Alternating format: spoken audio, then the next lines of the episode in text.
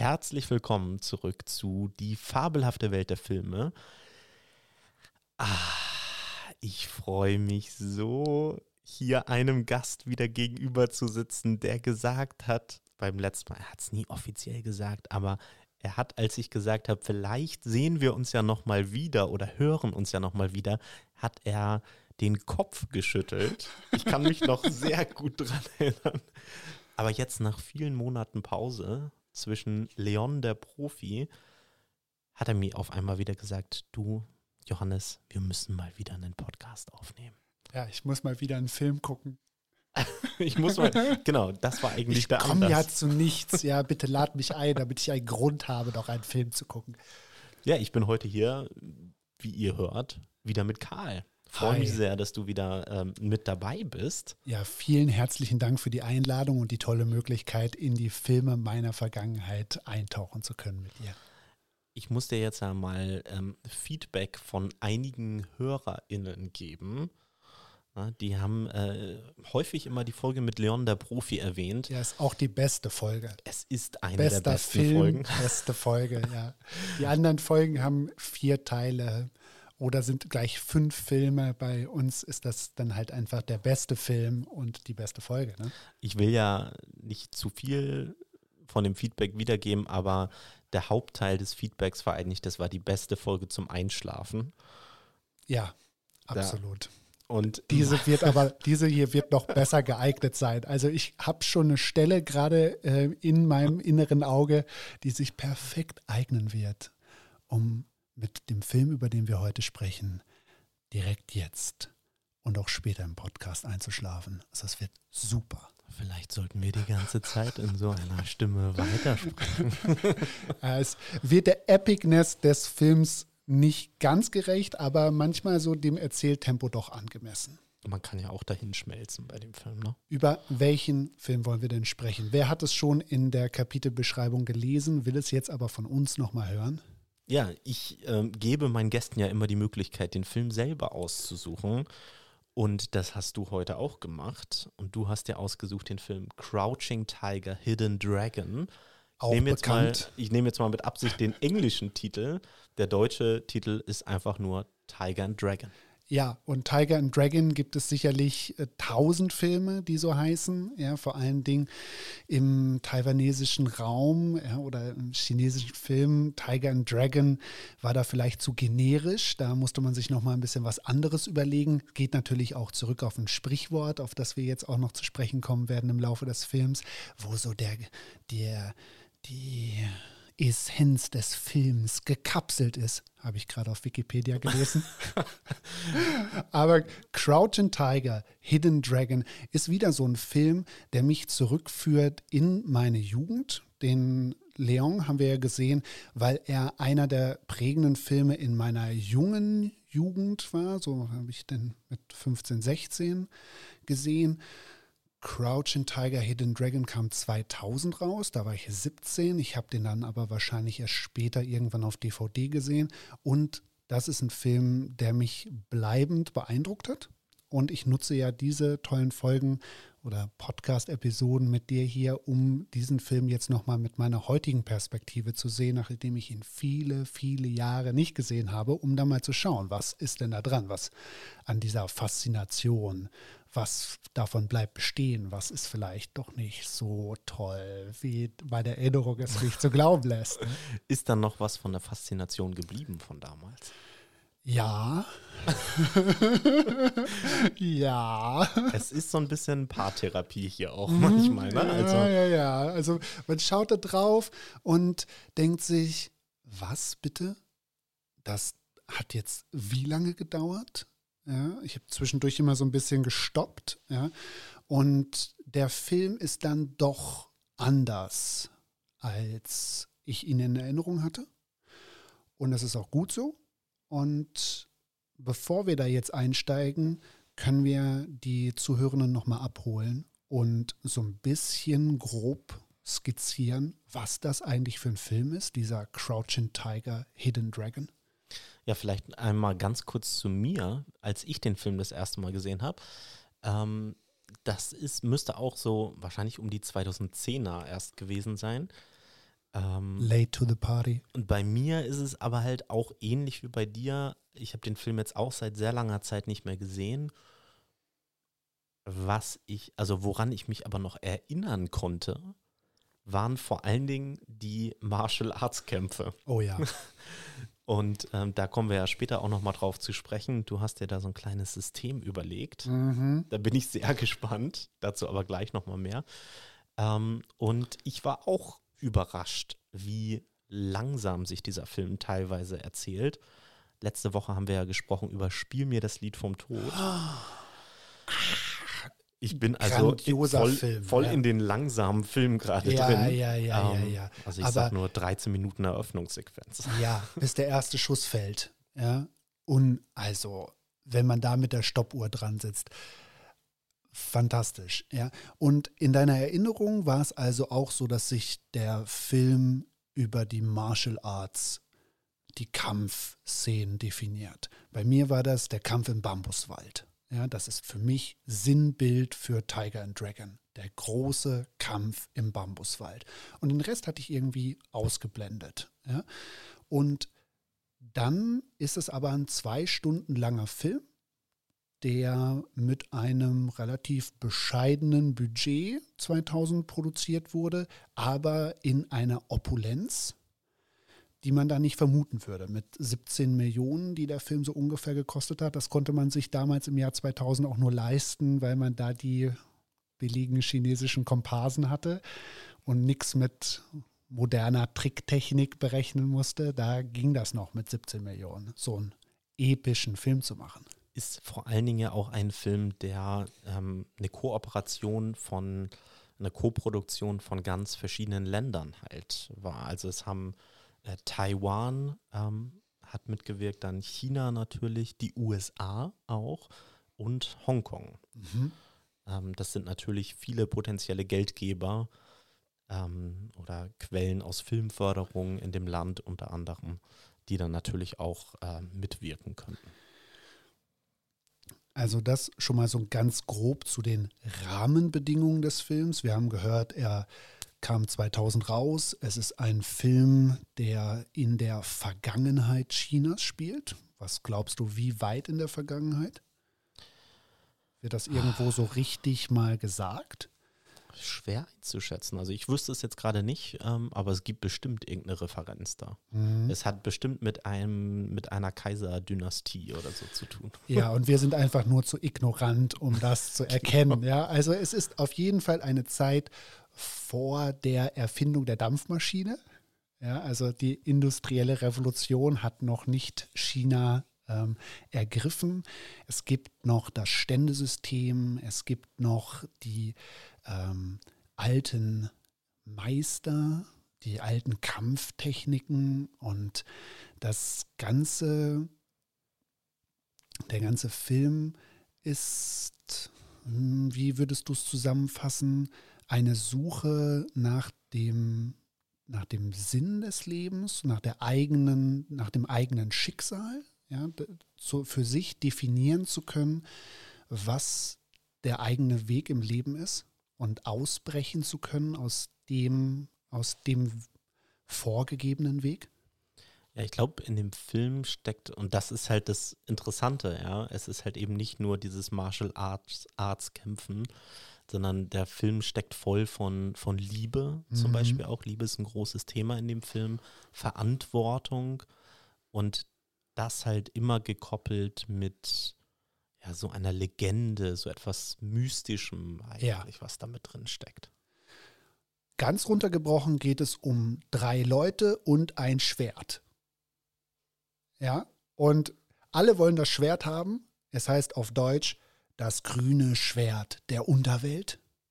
Das ist der deutsche Titel? Ja. Okay, krass. Ich habe es nämlich äh, mit englischen Untertiteln geguckt. Ich weiß nicht warum. Aha. Ich hatte tatsächlich wieder vergessen, dass der Film komplett auf Chinesisch ist, Ja. glaube ich, Ja. und halt mit Untertiteln läuft.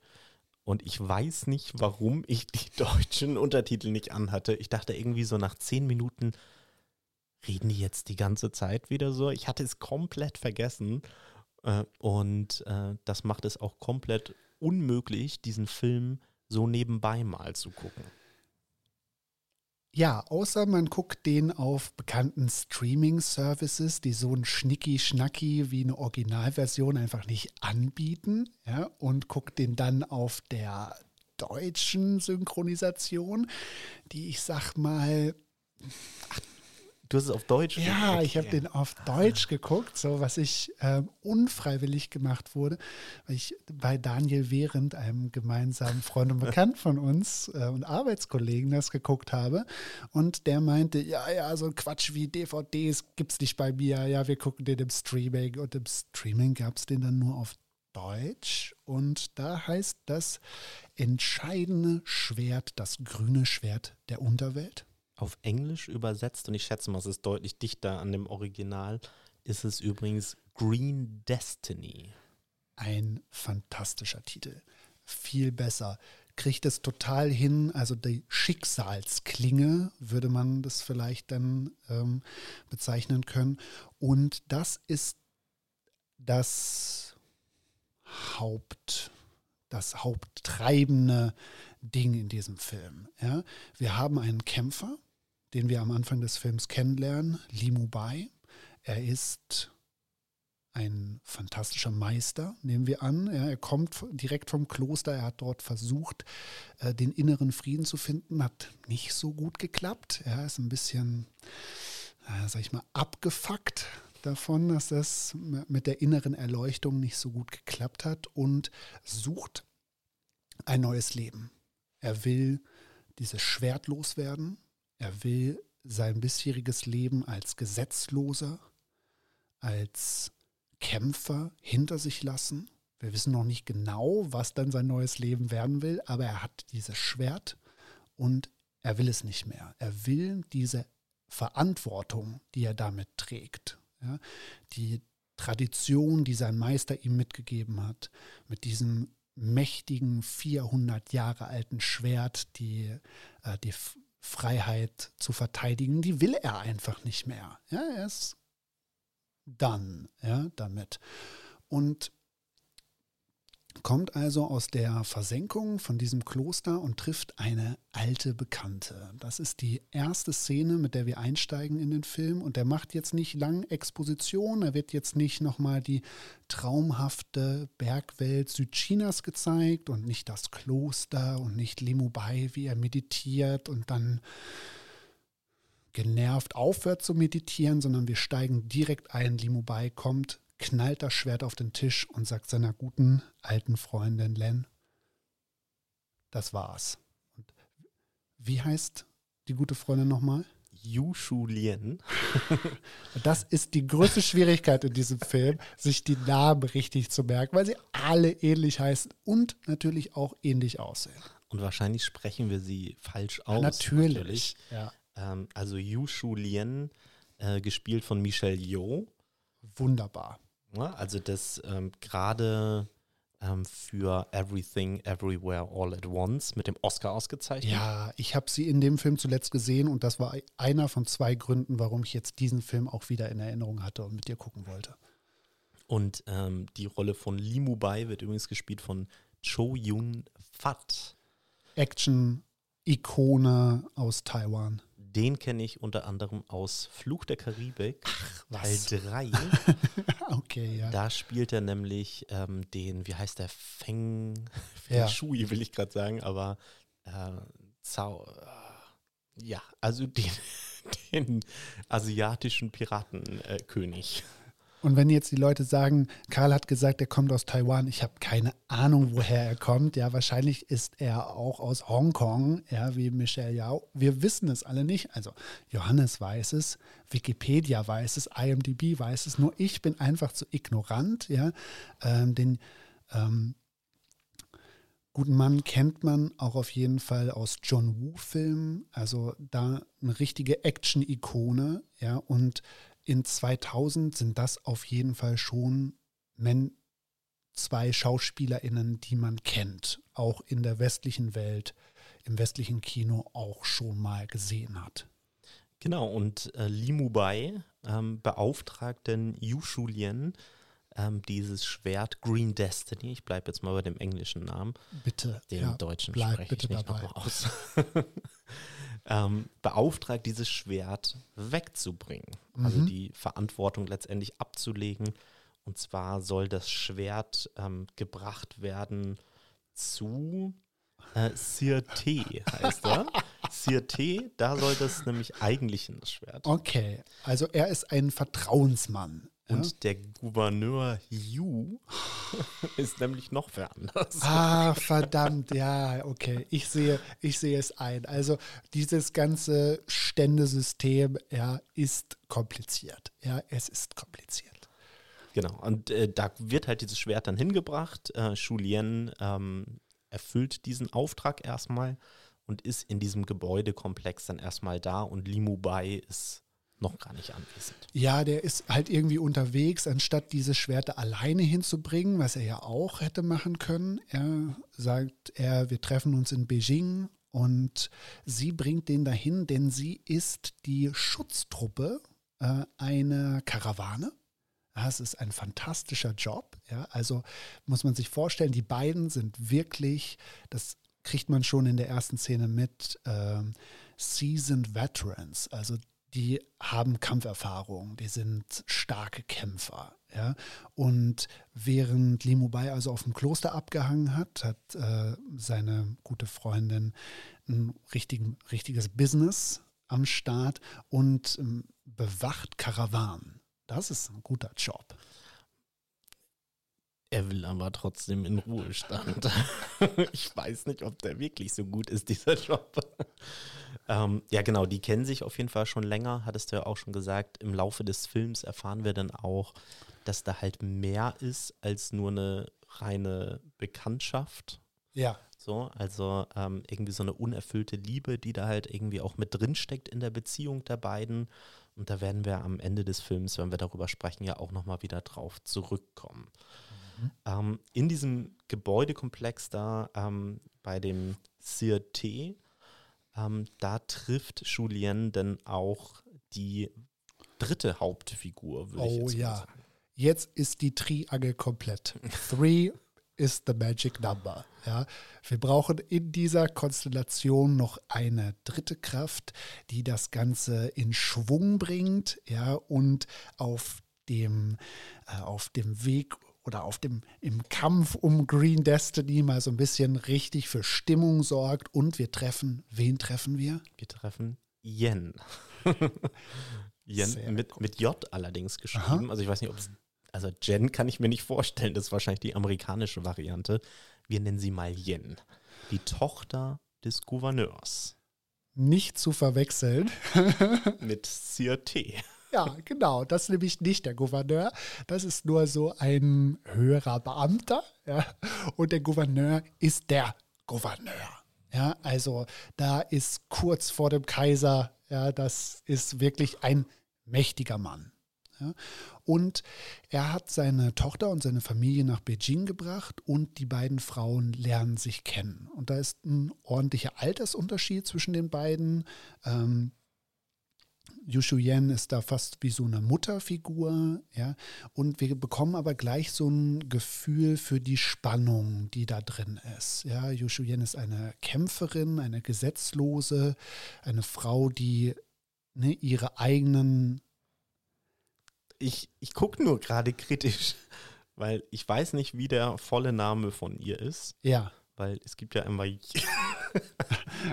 es gibt ja einmal Also ich Yushu wusste- Lien. Ja, ja, ja. Das ist äh, Michelle Yeohs Das Charakter. stimmt. Und dann haben wir Yen. Ich weiß aber auch nicht mehr genau, was ihr voller Name ist. Ja. Das ist die jüngere.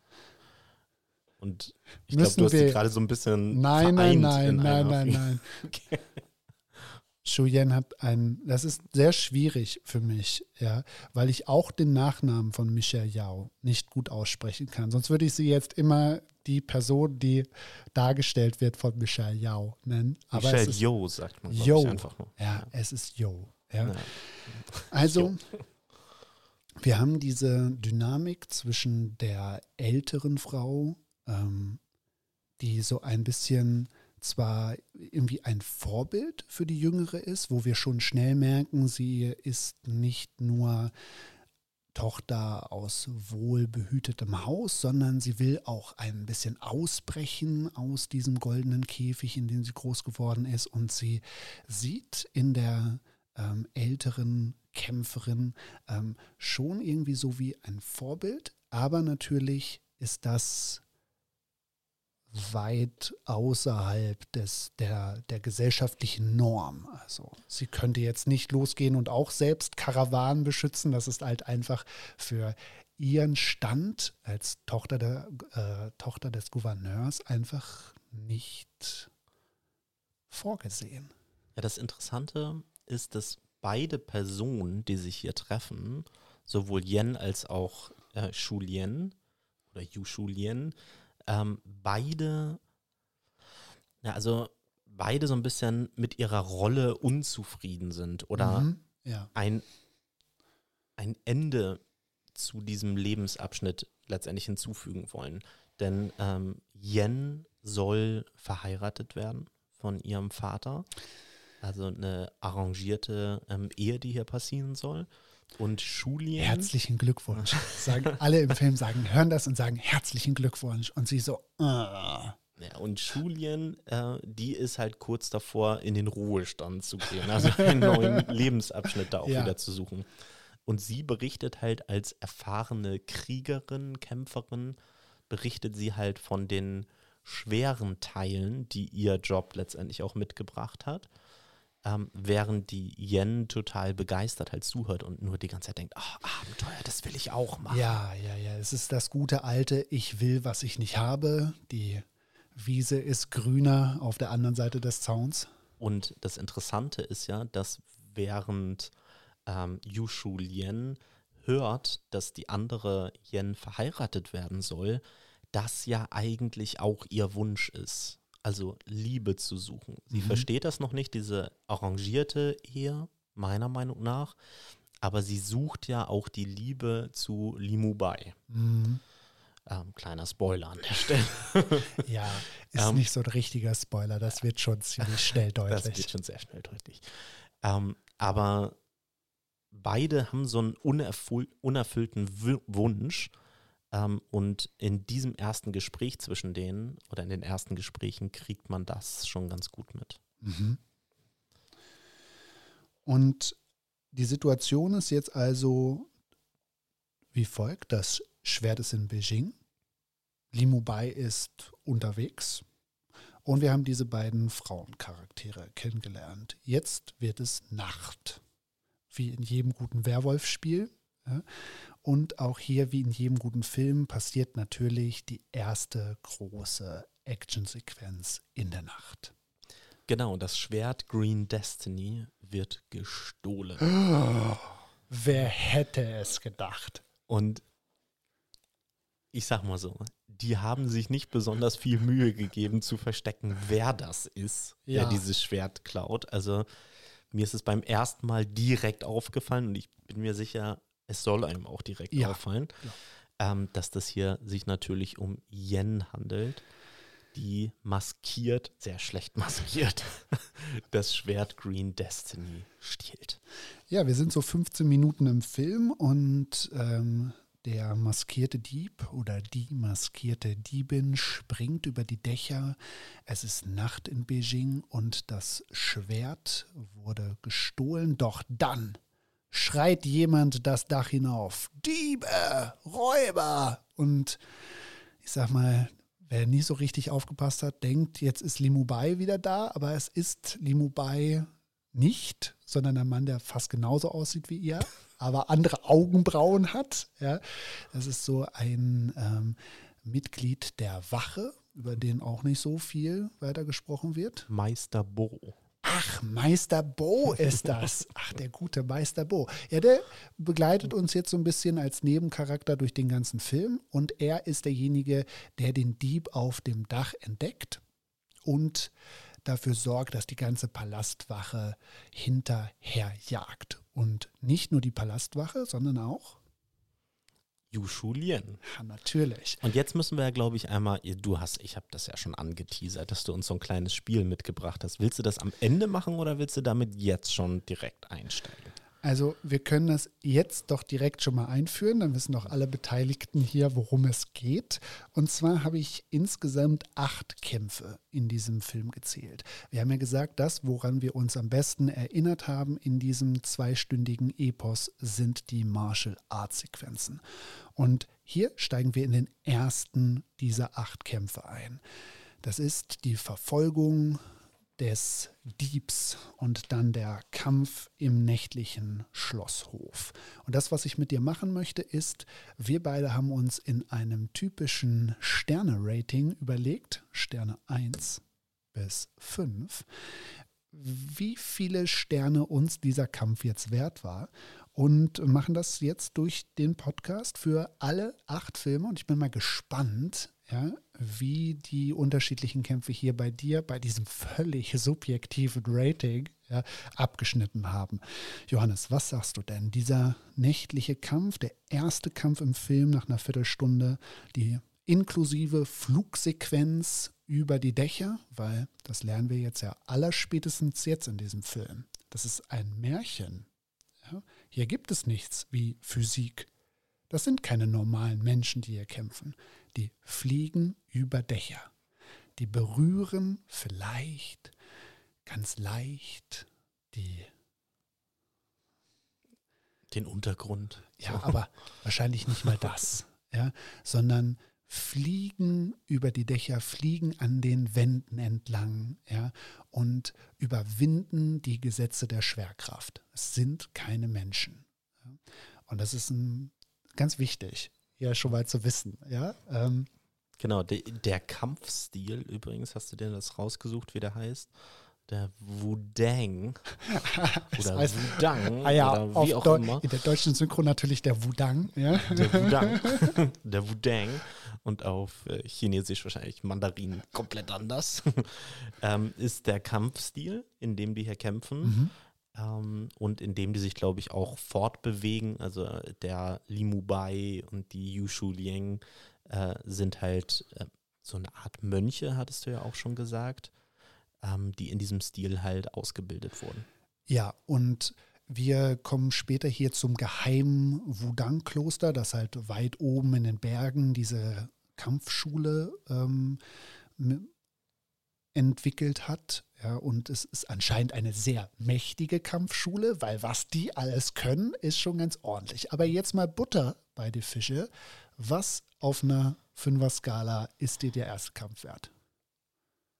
Ich muss zugeben, er hat mich schon ganz gut abgeholt. Aha. Also ich habe dem mal eine relativ hohe 4 gegeben. Okay. Jetzt hier für den, für den Start. Ähm, habe so ein bisschen zwischen drei und vier geschwebt, mhm. aber habe ihm dann doch eine vier gegeben. Ähm, warum? Weil er ein in diese Märchenwelt, wie du ja auch gesagt hast, schon extrem gut reingezogen hat. Ja. Also mich hat es halt total bekommen. Ähm, als ich den Film angefangen habe, habe ich den Riesenfehler gemacht und habe, also jetzt nochmal wieder angeguckt habe, habe ich den Riesenfehler gemacht, den zuerst auf einem Laptop zu sehen und da war er mir tatsächlich zu dunkel, mhm. trotz hellster Einstellung. Ja. Und dann habe ich ihn nochmal auf dem Fernseher gesehen und da war es deutlich besser. Mhm. Ähm, aber ja, er hat mich total bekommen. Ich habe eine 3 äh, von 5 Sternen gegeben, weil ich hatte da nicht genug Punch drin. Ja, das war mir alles ein bisschen zu luftig, zu locker. Die Schläge waren da, aber da kam noch nicht so richtig das Gefühl rüber, dass es hier um was geht. Was vielleicht ich interpretiere jetzt, ja auch so gewollt ist, ja, und sich in der späteren, späteren Verlauf des Films auch nochmal ändern wird. Aber hier finde ich es, wie du, wie du beschrieben hast, wir werden eingeführt ja, in diese Welt. Wir verstehen, wie die Naturgesetze hier außer Kraft gesetzt werden, worum es geht, wozu diese Menschen hier im, imstande sind. So. Und ähm, die sich einfach durch die Luft schrauben können. Aber ich dachte, ja, wenn das jetzt hier so die ganze Zeit so weitergeht, ja, finde ich ein bisschen lasch. Ja? Was ich gut fand an diesem Kampf war, dass er eine gewisse Progression halt mit drin hatte. Das heißt, wir wissen am Anfang ja noch nicht, dass die beiden einen, eine gleiche Basis haben für den Kampf. Mhm. Das wird ja im Kampf entdeckt, die Yushu Lien, die ja deutlich erfahrener ist in diesem Kampfstil, denn dass die Yen bzw. die Diebin diesen Stil halt auch beherrscht. Ähm, und dann verändert sich der Kampf auch. Der bekommt einen anderen, anderen Rhythmus, ähm, in dem er halt erzählt wird. Und für den ersten Kampf in diesem ähm, Film, der voll von anderen Kämpfen ist, fand ich das eine gute Einführung. Ja, ja, ja, total. Und die Diebin entkommt mit dem Schwert, mit Green Destiny. Was ist da los? Yushu Yen hat versagt. Ja. Sie hat, sie hat ja nur einen Job gehabt. Ja. Li Mubai hat gesagt, komm, bitte bring das Schwert nach Beijing. Es kann ja nicht so schwer sein. Ja, ich mache in der Zeit, weiß nicht, Angelurlaub oder so. Ja, wir sehen uns dann in der Hauptstadt und sie verkackt es, kriegt es nicht hin, lässt sich dieses Schwert klauen. Aber ja auch nur, weil die Yen Hilfe hat. Aha, wer taucht denn jetzt auf? Ist es etwa Gott, ich habe richtig Angst vor dem deutschen Namen. Ich bin, ge- ich ich bin mir nur gespannt. Jade Fox Ja, aufgeschrieben. es ist natürlich die Low-Hanging Fruit, es ist Jadefuchs. natürlich. Ja, wenn man etwas leicht äh, direkt ja, Wort für Wort übersetzen kann, dann sollte man das doch machen. Ja, es ist Jadefuchs. Jadefuchs, bekannte Diebin und Verbrecherin. Wir sehen dann auch gleich in der nächsten Szene einen Steckbrief von ihr. Ja, eine Frau, eine bekannte, berüchtigte Diebin und die hat anscheinend gute Connections zur, ähm, zur, zur Diebin des, äh, des Schwerts, denn die kommt genau im richtigen Moment und rettet sie. Genau, denn sie ist nämlich ganz konkret die Gouvernante ähm, der äh, Yen. Mhm. Also bringt ihr quasi so die, eigentlich ja die Gepflogenheiten äh, bei, wie man sich halt vernünftig verhält. Ah, ja, ja, ja. Genau. Hat sie ein bisschen uminterpretiert. ja, ich sag mal so, mein und dein, ja, es ist so schwierig, ja, das auseinanderzuhalten. Also, wir lernen Jadefuchs kennen, ja, und wir sehen, sie ist bekannt, sie wird gesucht und jetzt sind natürlich alle schon mal ähm, auf der Suche und aufgescheucht und aufgeschreckt, ja, weil das Schwert ist weg. Jadefuchs ist da. Und Yushu Yen hat eine Vermutung. Ich glaube, man weiß jetzt auch schon relativ schnell, dass sie weiß, wer die Diebin ist. Ja, oder dass sie zumindest eine gute Vermutung hat, weil in den nächsten Szenen ist sie dann bei der Frau des Gouverneurs unterwegs und führt so ein bekanntes Triangelgespräch. Ja, das heißt, sie redet mit der Mutter, aber eigentlich über Yen, Len, Ja. Ren, Yen. ja, über Yen. Oh, Denkt euch einfach, was ihr wollt, wie diese. stellt euch einfach vor, ja, sie ist die junge Frau, die Diebin, die Tochter des Gouverneurs. Und Aber keine Angst, Karl. Bis jetzt schlafen die meisten unserer Zuhörer schon. Deswegen ist egal, wie wir sie nennen. also wer in dieser Folge noch nicht eingeschlafen ist, hat definitiv etwas falsch gemacht. Oder Probleme im Leben, ja, die diese Folge auch nicht lösen wird. Ja. So. Aber bitte weiterhören. Ja, ähm, besonders interessant finde ich das nächste Gespräch zwischen Yushu Lien und Yen. Ähm, sie besucht sie nämlich nochmal und dann haben wir diese tolle Kalligrafie-Szene. Oh ja. Die gefällt mir ja besonders Mhm. gut, ähm, wo denn Yen letztendlich den Namen von Yushu Lien schreibt. Und sie schreibt ihn auf ganz besondere Art und Weise, das weiß ich noch. Sie schreibt ähm, es ist so, dass da auch das Symbol für Schwert drin auftaucht. Oder habe ich Also- mir das falsch gemerkt? Das kann gut sein, dass das Symbol da drin ist. Auf jeden Fall sagt Yushu Lien, ähm, ich habe meinen Namen noch nie geschrieben gesehen und er sieht ja aus wie ein Schwert. Ich glaube, sowas Okay, in ja. der Art sagt sie auf jeden Fall. Ähm, Genau, also Yu Lien scheint da irgendwas zu ahnen, auf jeden Fall. Ja. Die Spur des Diebes, der Diebin hat ähm, die Verfolger ja auch ähm, zu diesem Gebäudekomplex geführt Mhm. Ähm, von dem äh, Gouverneur. Ja. Also die wissen schon relativ sicher, dass irgendjemand, der mit dem Gouverneur relativ eng zu tun hat, der Dieb war. Ja, und nicht nur Yu Yen ist unterwegs, sondern auch der vorhin von dir namentlich erwähnte Meister Bo ist wieder dabei und Meister Bo trifft zwei weitere Verfolger von Jade Fuchs, nämlich einen ähm, Inspektor, ähm, einen Polizeibeamten aus der Provinz, der auch seine Tochter mitgebracht hat und Was man halt so macht. ja, vor allen Dingen, was man als Witwer so macht, denn Jade Fuchs hat natürlich seine Frau ermordet. Ja, und er ist nicht nur hier, um einen Steckbrief äh, abzuarbeiten und einen Haftbefehl durchzuführen, sondern dieser Mann will natürlich Rache. Genau, und dann kommt es zum zweiten Kampf, um jetzt mal direkt dahin zu springen. Ähm, der Kampf auf dem Friedhof, wie du ihn genannt hast.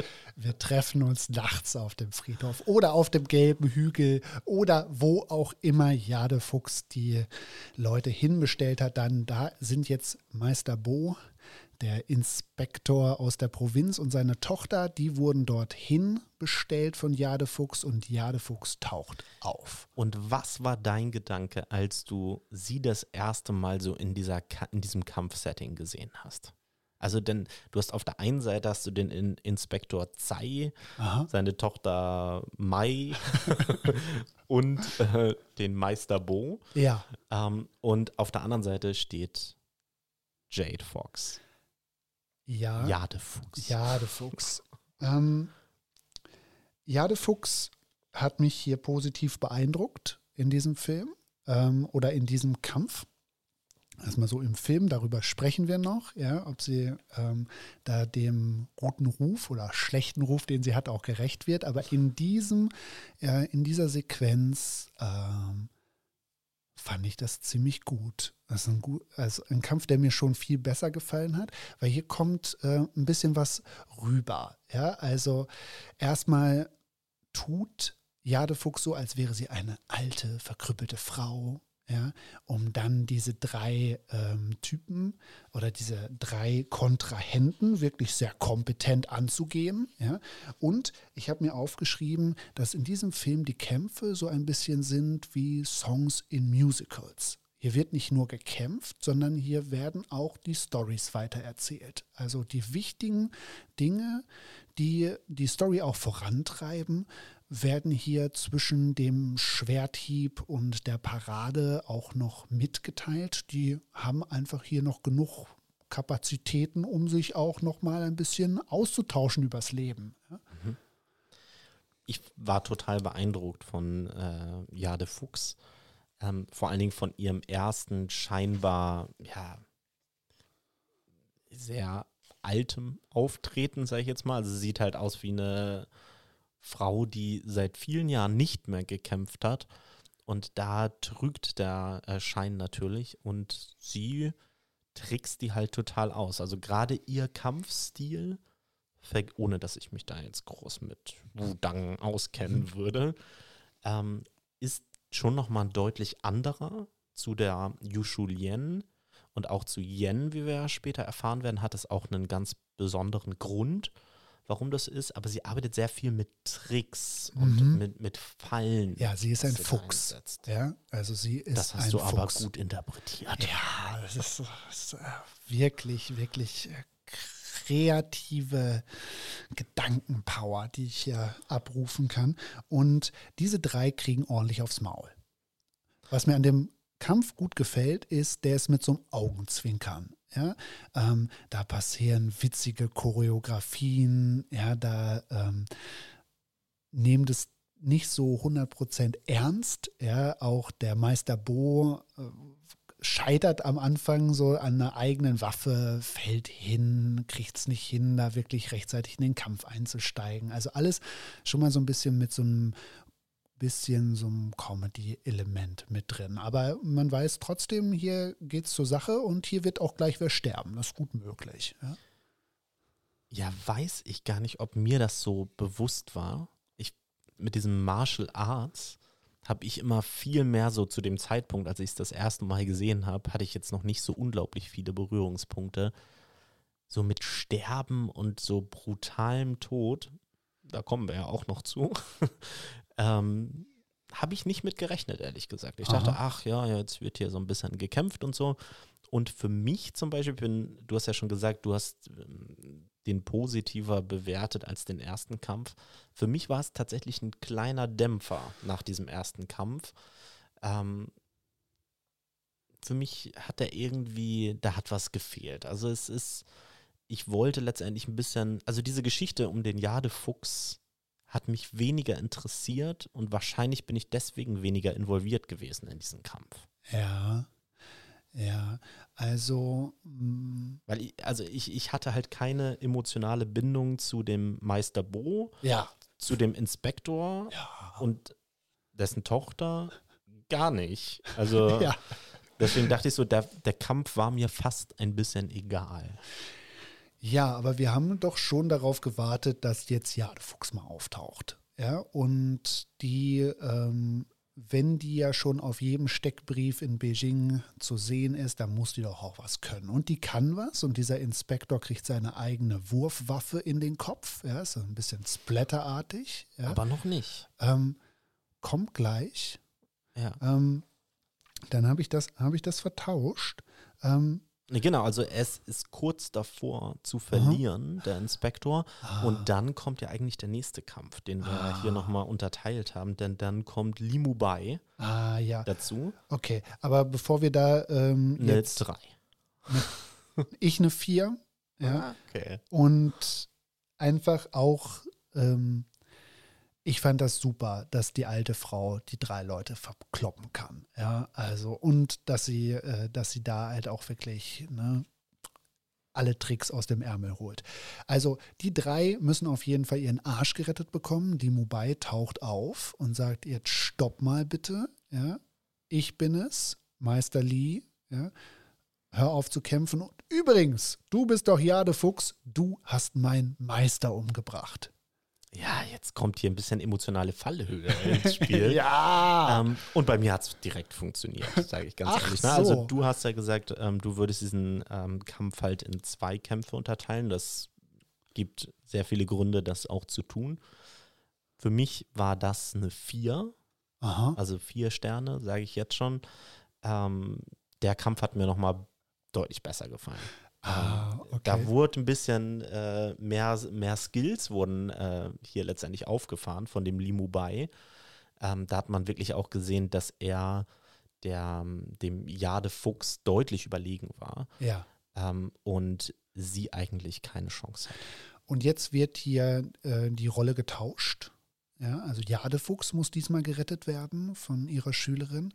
Aber bevor das passiert, ähm, finde ich eins meiner Lieblingszitate äh, aus dem Film von Jadefuchs über den Meister von Limubai.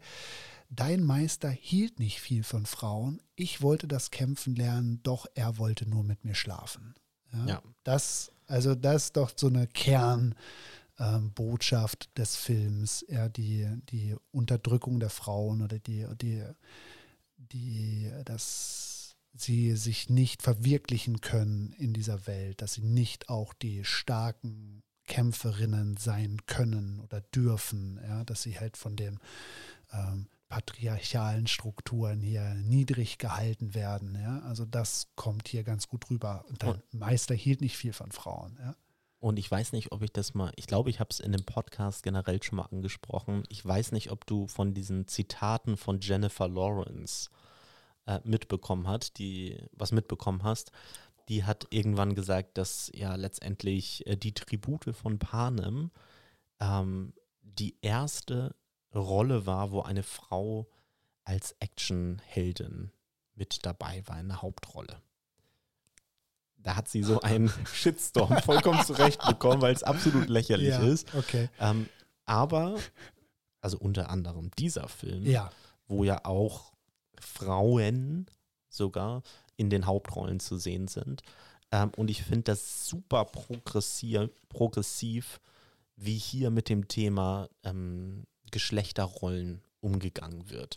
Also es wird ganz offen angesprochen, auch dieser ultra krasse Wudang-Meister ähm, hat extreme Probleme mhm. mit Frauen gehabt, ja. hat sie ausgenutzt und hat sie halt nicht ernst genommen, ähm, sondern wollte lieber mit denen ins Bett. Mhm. Und ähm, das, fand, das finde ich, das ist, das ist halt ein Thema, was hier jetzt zum ersten Mal so richtig aufgemacht wird. Ähm, vorher haben wir natürlich schon so diese ganze Zwangsheirat und so weiter, die schon angesprochen wird. Aber vorher kann man ja fast glauben, wenn man Yu Shulien und ähm, Li Mubai sieht, dass die halt auf einer Ebene sind. Ja. ja und hier wird halt einfach, hier werden nochmal Unterschiede einfach aufgemacht. Mhm. Und da an diesem Punkt kann ich Jadefuchs total nachvollziehen. Also das ist uns, also der Film gibt uns hier etwas, wo wir ihre Motive zumindest zu Teilen nachvollziehen können. Ja, ja, ja, auf, auf jeden Fall. Sie wird dann gerettet von ihrer Schülerin. Ja, die beiden entkommen erstmal, vor, vorerst. Ähm, Yen will dann das Schwert zurückgeben und dann kommt äh, der Kampf, den ich als Limubai, als Obi-Wan ähm, beschrieben habe, nämlich der Versuch ah, von, von Limubai, die offensichtlich talentierte Yen auf seine Seite zu holen, zu sagen, okay, du hast jetzt das Schwert gestohlen, aber du hast so viel Potenzial. Du bist so eine gute Kämpferin, so ein ungeschliffener Diamant. Lass mich dein Meister sein, komm zu, komm zu mir. Ja? Komm auf die gute Seite der Macht. Ja? Und mm, super Kampf, denn er besiegt sie mit einem Stock. So ein rumliegender Ast. Ja? Und toller Kampf, auch schöne schöne ähm, Charakterisierung von, ähm, von Limubai. Ähm, auch wieder so ein gutes, gutes Beispiel von hier wird während der Kämpfe noch viel geredet. Ja, man muss schon ganz gut aufpassen, damit man hier alles mitbekommt. Ja, ähm, aber natürlich äh, geht Yen drauf ein. Natürlich geht sie nicht drauf ein. Wie fandest du den Kampf? Ich habe dem eine 4 gegeben, aber auch vor allen Dingen weil ich dann am aller, im allerletzten Bild diesen Stock gesehen habe. Und ich fand das so witzig, ja, dass er wirklich so ein, so ein, so ein Ast ja, sich schnappt und damit es schafft, ähm, seine ähm, überlegene Kampfkunst hier äh, darzustellen und dass es ihm nicht darum geht, hier zu gewinnen und sie zu besiegen, ja, sondern einfach ähm, in den Dialog zu kommen. Ja? Und äh, ich habe das zuerst gar nicht erkannt, weil es natürlich auch eine dunkle Szene, ja, man sieht das nicht sofort, mit was jetzt hier gekämpft wird, aber ich fand das super witzig mit dem Close-up dann auf den Ast, äh, habe ich eine 4 von 5 Sternen gegeben. Okay, jetzt muss ich nämlich nochmal kurz zurückgehen zu dem letzten Kampf. Jetzt verstehe ich nämlich, wie du es aufgeteilt ja. hast. Wenn du den Limu Bai-Kampf gegen Jadefuchs noch mit in den letzten noch reingezogen hast. Gibt es auch eine 4, ne? Gibt es auch noch Ah, vier. klar. Ja, sehr gut. Und bei dem Obi-Wan-Kampf eine 3. Ja, okay. Ja. Also, Aber ich verstehe ich versteh das, warum du das, also warum du da sagst quasi, du gibst eine 4. Ich ja. verstehe den, den Witz dahinter auch schon. Und übrigens, dann hast du auch natürlich recht mit dem äh, Tod von dem Inspektor. Denn der passiert, mhm. nachdem ähm, Yen zur Hilfe kommt und äh, Limu Bai abgelenkt ist mit Yen ähm, dann tötet Jadefuchs den Inspektor. Ja, bye bye. Ja. Sehr brutal. Ja, jetzt ist die Tochter eine Vollweise und kann jetzt der Rache ähm, vielleicht noch nachgehen im Laufe des Films. Wird sie es schaffen? Wir wissen es nicht.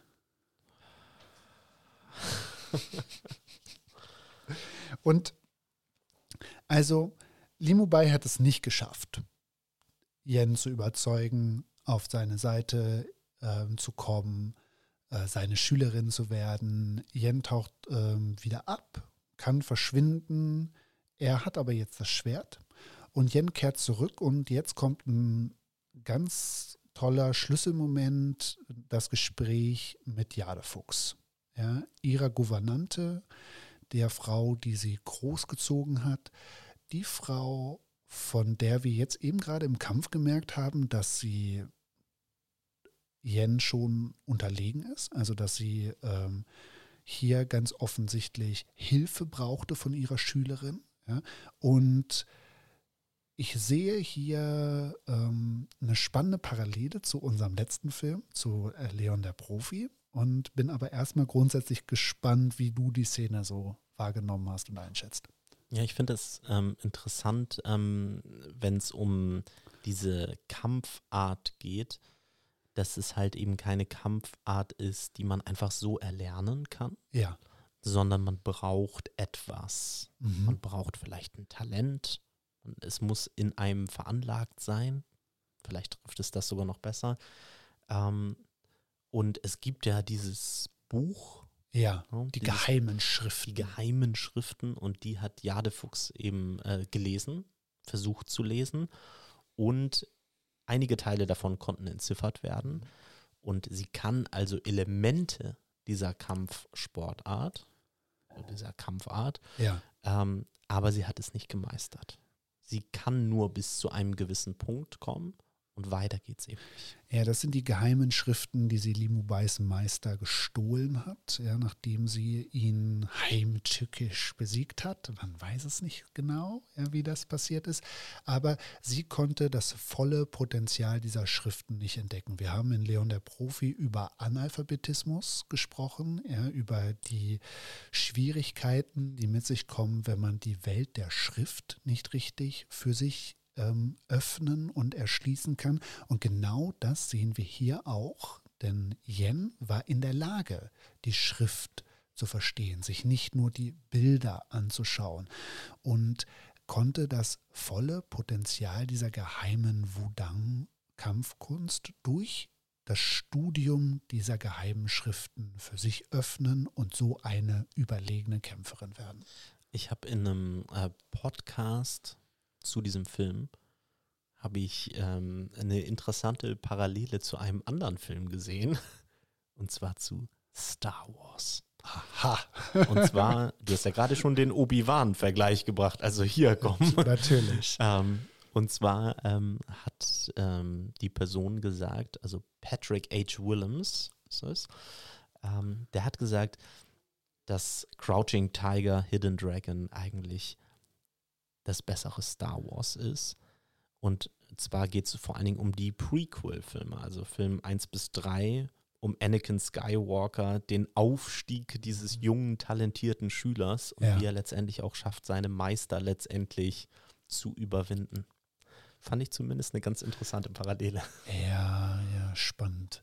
Ähm, ich habe da auch ein bisschen Star Wars Vibes gehabt äh, bei dieser ganzen Story. Ne? Ge- Für welche Seite der Macht entscheidet sich diese junge Frau, die anscheinend ein, ein ungeheures Potenzial in sich hat ja, und nicht genau ähm, weiß, in welche Richtung es geht. Ne? Wo liegt ihre Freiheit? Wie kann sie die am meisten ausleben? Ja? Wofür wird sie sich entscheiden? Also da auf jeden Fall Star Wars-Vibes. und sie sagt sich jetzt von ihrer Meisterin von Jade Fuchs los. Genau, und ich springe einfach mal ganz radikal zur nächsten Szene, wenn es für dich in Ordnung ist. Unbedingt. Ähm, da sind wir auch wieder bei Yen und haben dann einen Einbruch. Ah, es ist ein junger Mann, Es ist Lo. auch bekannt als Schwarze Wolke, auch bekannt als der Mongole. Also ein Mann, den wir, glaube ich, zweimal schon ganz kurz gesehen haben, der so auf den Dächern Beijings herumgelungert hat. Bisher war es ihm nicht möglich, in das Anwesen einzudringen. Jetzt hat er es geschafft und es wird doch gleich ganz deutlich, die beiden kennen sich. Genau, und dann haben wir einen Flashback. Oh mein Gott. Und zwar einen richtig langen Flashback, muss man Wir haben es auf der Stoppuhr nachgetimt gestern, als Daniel und ich das gesehen haben. Dieser Flashback in einem 145 Nein, einem eine Stunde 55 Minuten langen Film. Ich, ich rate einfach mal. Ich Rat- weiß es nicht, ich habe rate nicht gestoppt. Ich würde sagen 23 Minuten. Das ist fantastisch. Ich würde auch sagen, es sind ziemlich genau 20 Oh. Minuten. Es könnten vielleicht minimal mehr sein, ja, aber es fühlt sich an wie eine Stunde, ja, weil das ist der schlimmste und unnötigste Flashback der Filmgeschichte. ja. Braucht man nicht. Ja, also wirklich, fängt schon an mit der schrecklichen Blende, die genutzt wird. Blende auf weiß mit Quietschgeräusch, damit allen total klar wird, wir sind hier in einem Flashback. Ja, also bitte, ja, jetzt erstmal anschnallen für die Reise in die Wüste Gobi. Und dann finden wir heraus, wie diese beiden jungen Turteltäubchen sich kennengelernt haben und wie schwierig das alles war. Es gibt auch wieder einen Kampf, einen kleinen Kampf in dieser Flashback. Aber ich will eigentlich, du merkst das schon, ich würde am liebsten diesen schrecklichen Flashback einfach in einem Satz wegwischen. Brauche ich nicht. Fand ich total unnötig. Vor allen Dingen, also warum, also die, die, dieses ganze Thema des Kampfes, was da aufgemacht hat, passiert wegen einer Haarspange? What the Ja, fuck? es ist ein Jadekamm. ja, natürlich. Also, ich bitte dich, ja, also, das soll natürlich der Charakterentwicklung von Yen helfen. Dass hier nochmal ganz deutlich gezeigt wird, diese junge Frau hadert mit der Rolle in der Gesellschaft, in die sie hineingeboren wird. Sie hat eine Alternative hier gesehen in der Steppe. Sie hat diesen jungen Mann, schwarze Wolke, einen Räuber kennengelernt, auch lieben gelernt, nachdem es erstmal zu einem Kampf gab, den ich Gerangel in der Gobi nennen möchte. Ja, und Es könnte einen Aufschluss darüber geben, wie viele Punkte du diesem Kampf gegeben hast. ja, soll ich gleich mal, soll ich gleich einfach mal sagen, ein Punkt, ein Stern fand ich ganz, also ein ganz, ein, ein ganz toller, ganz toller Kampf. Es wird gerangelt. Nein, ich gebe dem Ganzen zwei Sterne, weil ich, oder drei, ähm, Oder vier oder fünf. also es Lass ist ja alles, zehn Punkte geben. es ist ja alles möglich, ja. In der Fantasie ist alles möglich, wie Helge Schneider sagt. Und was ich hier, was ich total gut fand, ähm, ist ein Teil von der Kampfszene, wie Yen, ähm, als sie von den Räubern ausgeraubt, zurückgelassen wird von Schwarze Wolke, nicht nach zurückrennt zu Mama und Papa und zu den Kämpfern, die sie beschützen, sondern dass sie einfach diesen Räubern alleine hinterherreitet und den Kampf sucht. Ja, also dieses Mädchen hat Aggressionsprobleme. Okay, pass auf. Ich muss ein bisschen in Verteidigung dieses Flashbacks hier jetzt argumentieren. Denn für mich erfüllt dieser Flashback sehr viele ähm, wichtige Story-Punkte, auf die wir später im Laufe des Films halt noch wieder drauf zurückkommen werden. Erstmal bin ich ein großer Fan davon, von dem Prinzip Show, Don't Tell. Das heißt, der Film zeigt uns hier, ohne dass wir das vorher, also wir konnten das spüren, dass sie nicht happy ist mit dieser Zwangsheirat. Ähm, hier wird uns gezeigt, was eigentlich der Grund dafür ist. Sie liebt den Lo. Ja, schwarze Wolke. Schwarze Wolke. Ja, sie liebt den. Dann ähm, wird uns hier, werden hier- uns hier noch andere Sachen erzählt. Zum Beispiel ähm, nach dem Kampf wird uns von dieser Legende erzählt. Von einer Person, die sich eine Klippe runtergestürzt hat, ähm, einen Wunsch geäußert hat und dann wegen eines reinen Herzens nicht gestorben ist. Ja. Ähm, ist dieser Flashback zu lang? Da würde ich mitgehen. Ähm, ich habe dem Kampf, ich schwebte zwischen einer 2 oder einer 3. Ähm, warum eine 3? Weil der Film oder weil diese Szene, weil diese Kampfszene neue Elemente hinzugefügt hat. Also ich fand das Setting, ein anderes Setting, Mhm. mal sehr erfrischend, Ja. ehrlich gesagt.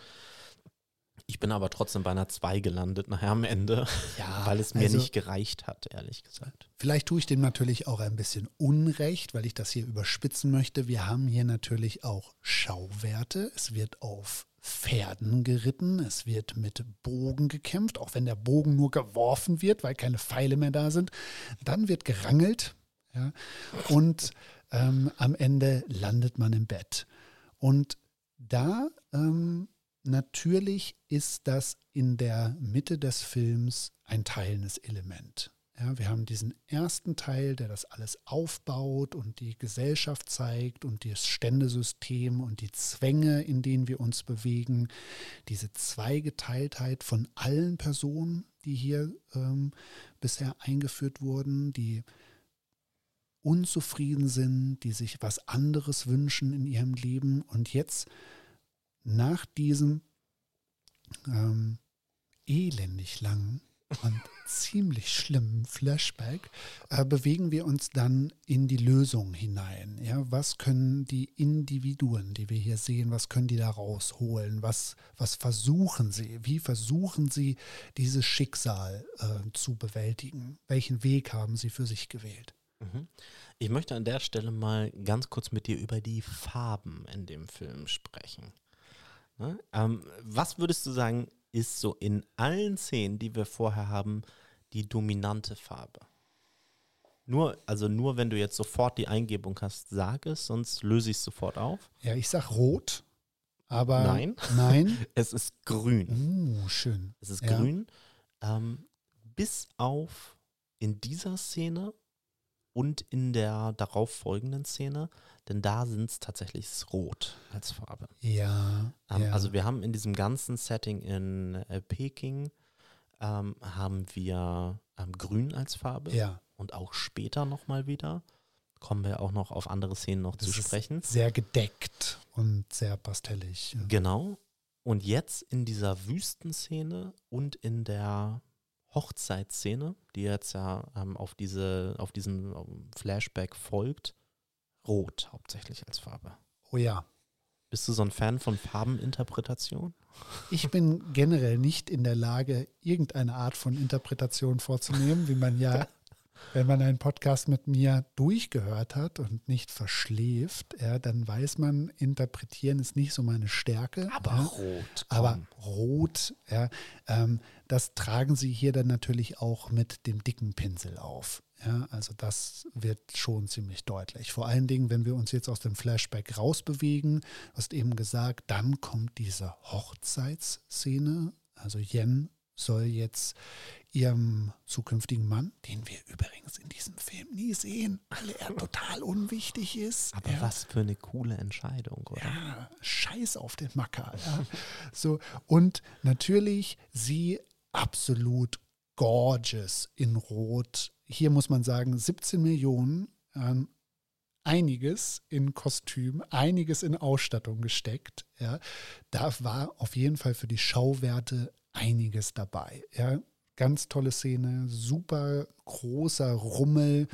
Äh, wir sehen Yen in einer Sänfte, wird sie ähm, in Richtung Hochzeitsritual getragen und dann taucht natürlich schwarze Wolke auf, um sie dort aus den Zwängen der Gesellschaft zu reißen, mitzuholen in die Wüste, in ein freies Leben. Und sie sagt nein.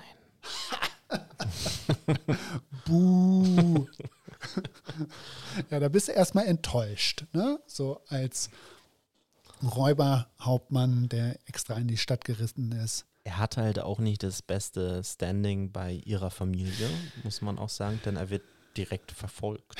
Ja, schwierig. Blöd Ja. gelaufen. Ne? Also, das ist natürlich, ähm, er sagt das ja auch im Flashback, er will versuchen, ne, der beste Mann zu sein für, äh, für sie.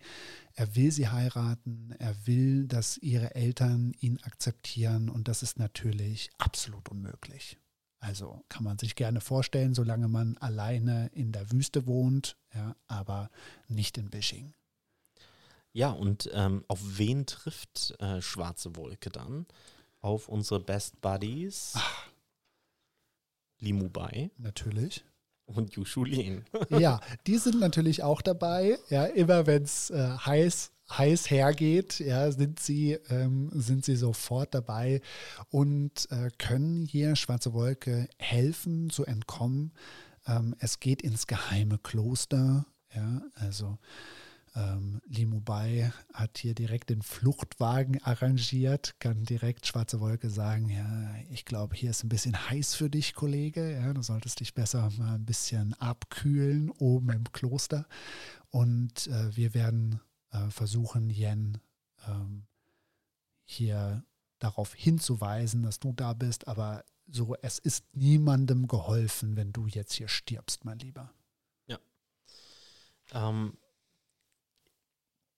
ich will auch an dieser Stelle noch einmal ganz kurz wieder auf die Farben zu sprechen kommen. Ich gebe mich noch nicht geschlagen. Also Rot haben wir jetzt ja schon gesagt, so ein bisschen Liebe, Leidenschaft vielleicht, ja? Ja, ja, solange ich nicht Farben interpretieren muss, kannst du mit mir über Farben sprechen, wie du möchtest.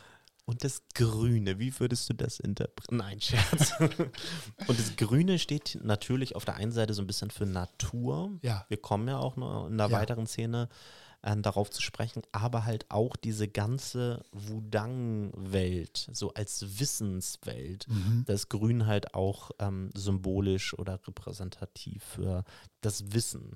Und letztendlich auch das Rote, die Leidenschaft und die Liebe, die als Komplementärfarbe äh, dem Grün gegenübergestellt wird. Also es scheint sich nicht so wirklich zu vereinen. Jetzt Ja. mal. Also man, man hat selten eine Szene, wo das Rot und das Grün in einer Einstellung ähm, beide, beide vorhanden sind. Mhm. Und was für eine Farbe trägt Schwarze Wolke? Kannst du dich noch dran erinnern? Also wir haben ja dieses, äh, wir haben dieses Hochzeitssetting. Karl lacht mich einfach nur an und denkt so, Gott, was spricht der hier über Farben? Also schwarze Wolke. Wenn er nicht oberkörperfrei auftaucht im Film, interessiert mich nicht so wirklich, was er trägt. Ja. Aber es ist doch interessant, ähm, dass in der Wüstenszene ist er rot gekleidet hauptsächlich. ja. Und in der Szene mit der Hochzeit, wo sie in rot gekleidet ist, trägt er, glaube ich, einen grünen Mantel. Das kann kein Zufall sein, Karl. Ja, aber er hat seine wirklich tolle Mongolenmütze auf, ja, und ist auch hier mit dem Pferd unterwegs. Es hat leider nicht gereicht, liebe schwarze Wolke, ja, aber danke für den Versuch. Ja. Also diese Hochzeit ist auf jeden Fall schon mal ruiniert. Ja. Ähm, dann haut Yen auch noch ab. Ja, Also nach der Hochzeit sagt sie, also beziehungsweise die Hochzeit ist ja noch nicht mal vollendet. ja, sie hat die Chance genutzt. Ja, sie ist jetzt nicht mit ihrem Lover direkt weg, aber hat sich gedacht, oh, jetzt, wenn, wann, wenn nicht jetzt? ja, und wie haut sie denn ab überhaupt? Ja, erstmal beste Idee, Verkleidung.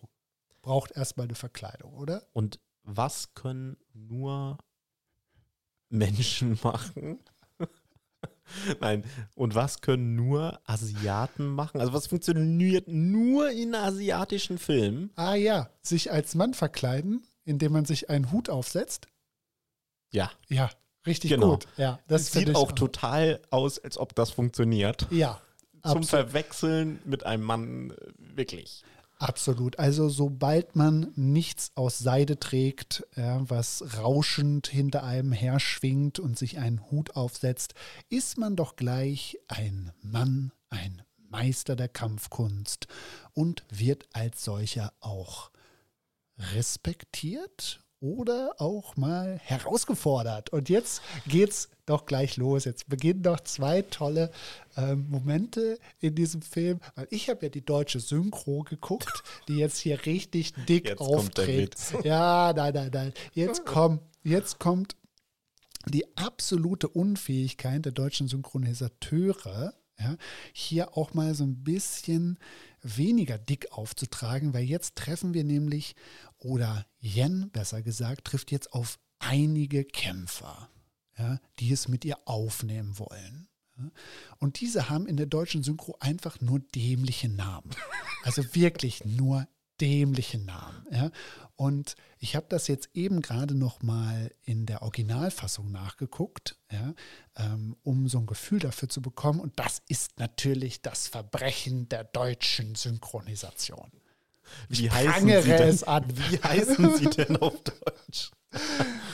Also ich habe mir das, ich habe das nicht äh, ich habe das nicht aufgeschrieben. Es war nicht erwähnenswert, so also, schlimm war es. Nein, es ist wirklich, also ich äh, gebe jetzt hier nochmal einen kleinen Rechercheauftrag. Ja, also diese äh, Szenen einfach nochmal nachgucken. Das ist, für mich ist ein bisschen, vielleicht hat die deutsche Synchro auch alles richtig gemacht und einfach die komödiantischen Aspekte hier in dem Kampf richtig rausgearbeitet, ähm, weil wir kommen zu äh, Kampf Nummer 5. Ähm, den Western Feelings in der Teestube oder wir baten sie um einen Freundschaftskampf, ähm, weil Yen ist ja unterwegs, wir wissen nicht genau wohin, wir wissen nur, sie äh, will erstmal weg. Ja? Und ist in diesem Wirtshaus unterwegs und hat vorher auf dem Weg dahin schon mal so zwei Rüpel, zwei Kämpfer ähm, getroffen. Die haben Zacki Zacki was mit dem grünen Schwert der Unterwelt abbekommen. Und jetzt kommt ähm, ein ähm, cooler Kampf, ähm, wo Yen herausgefordert wird von ungefähr 10 bis 15 Kämpfern, die sich hier zusammengerottet haben. Haben übrigens alle tolle Namen in der deutschen Synchro. Ja.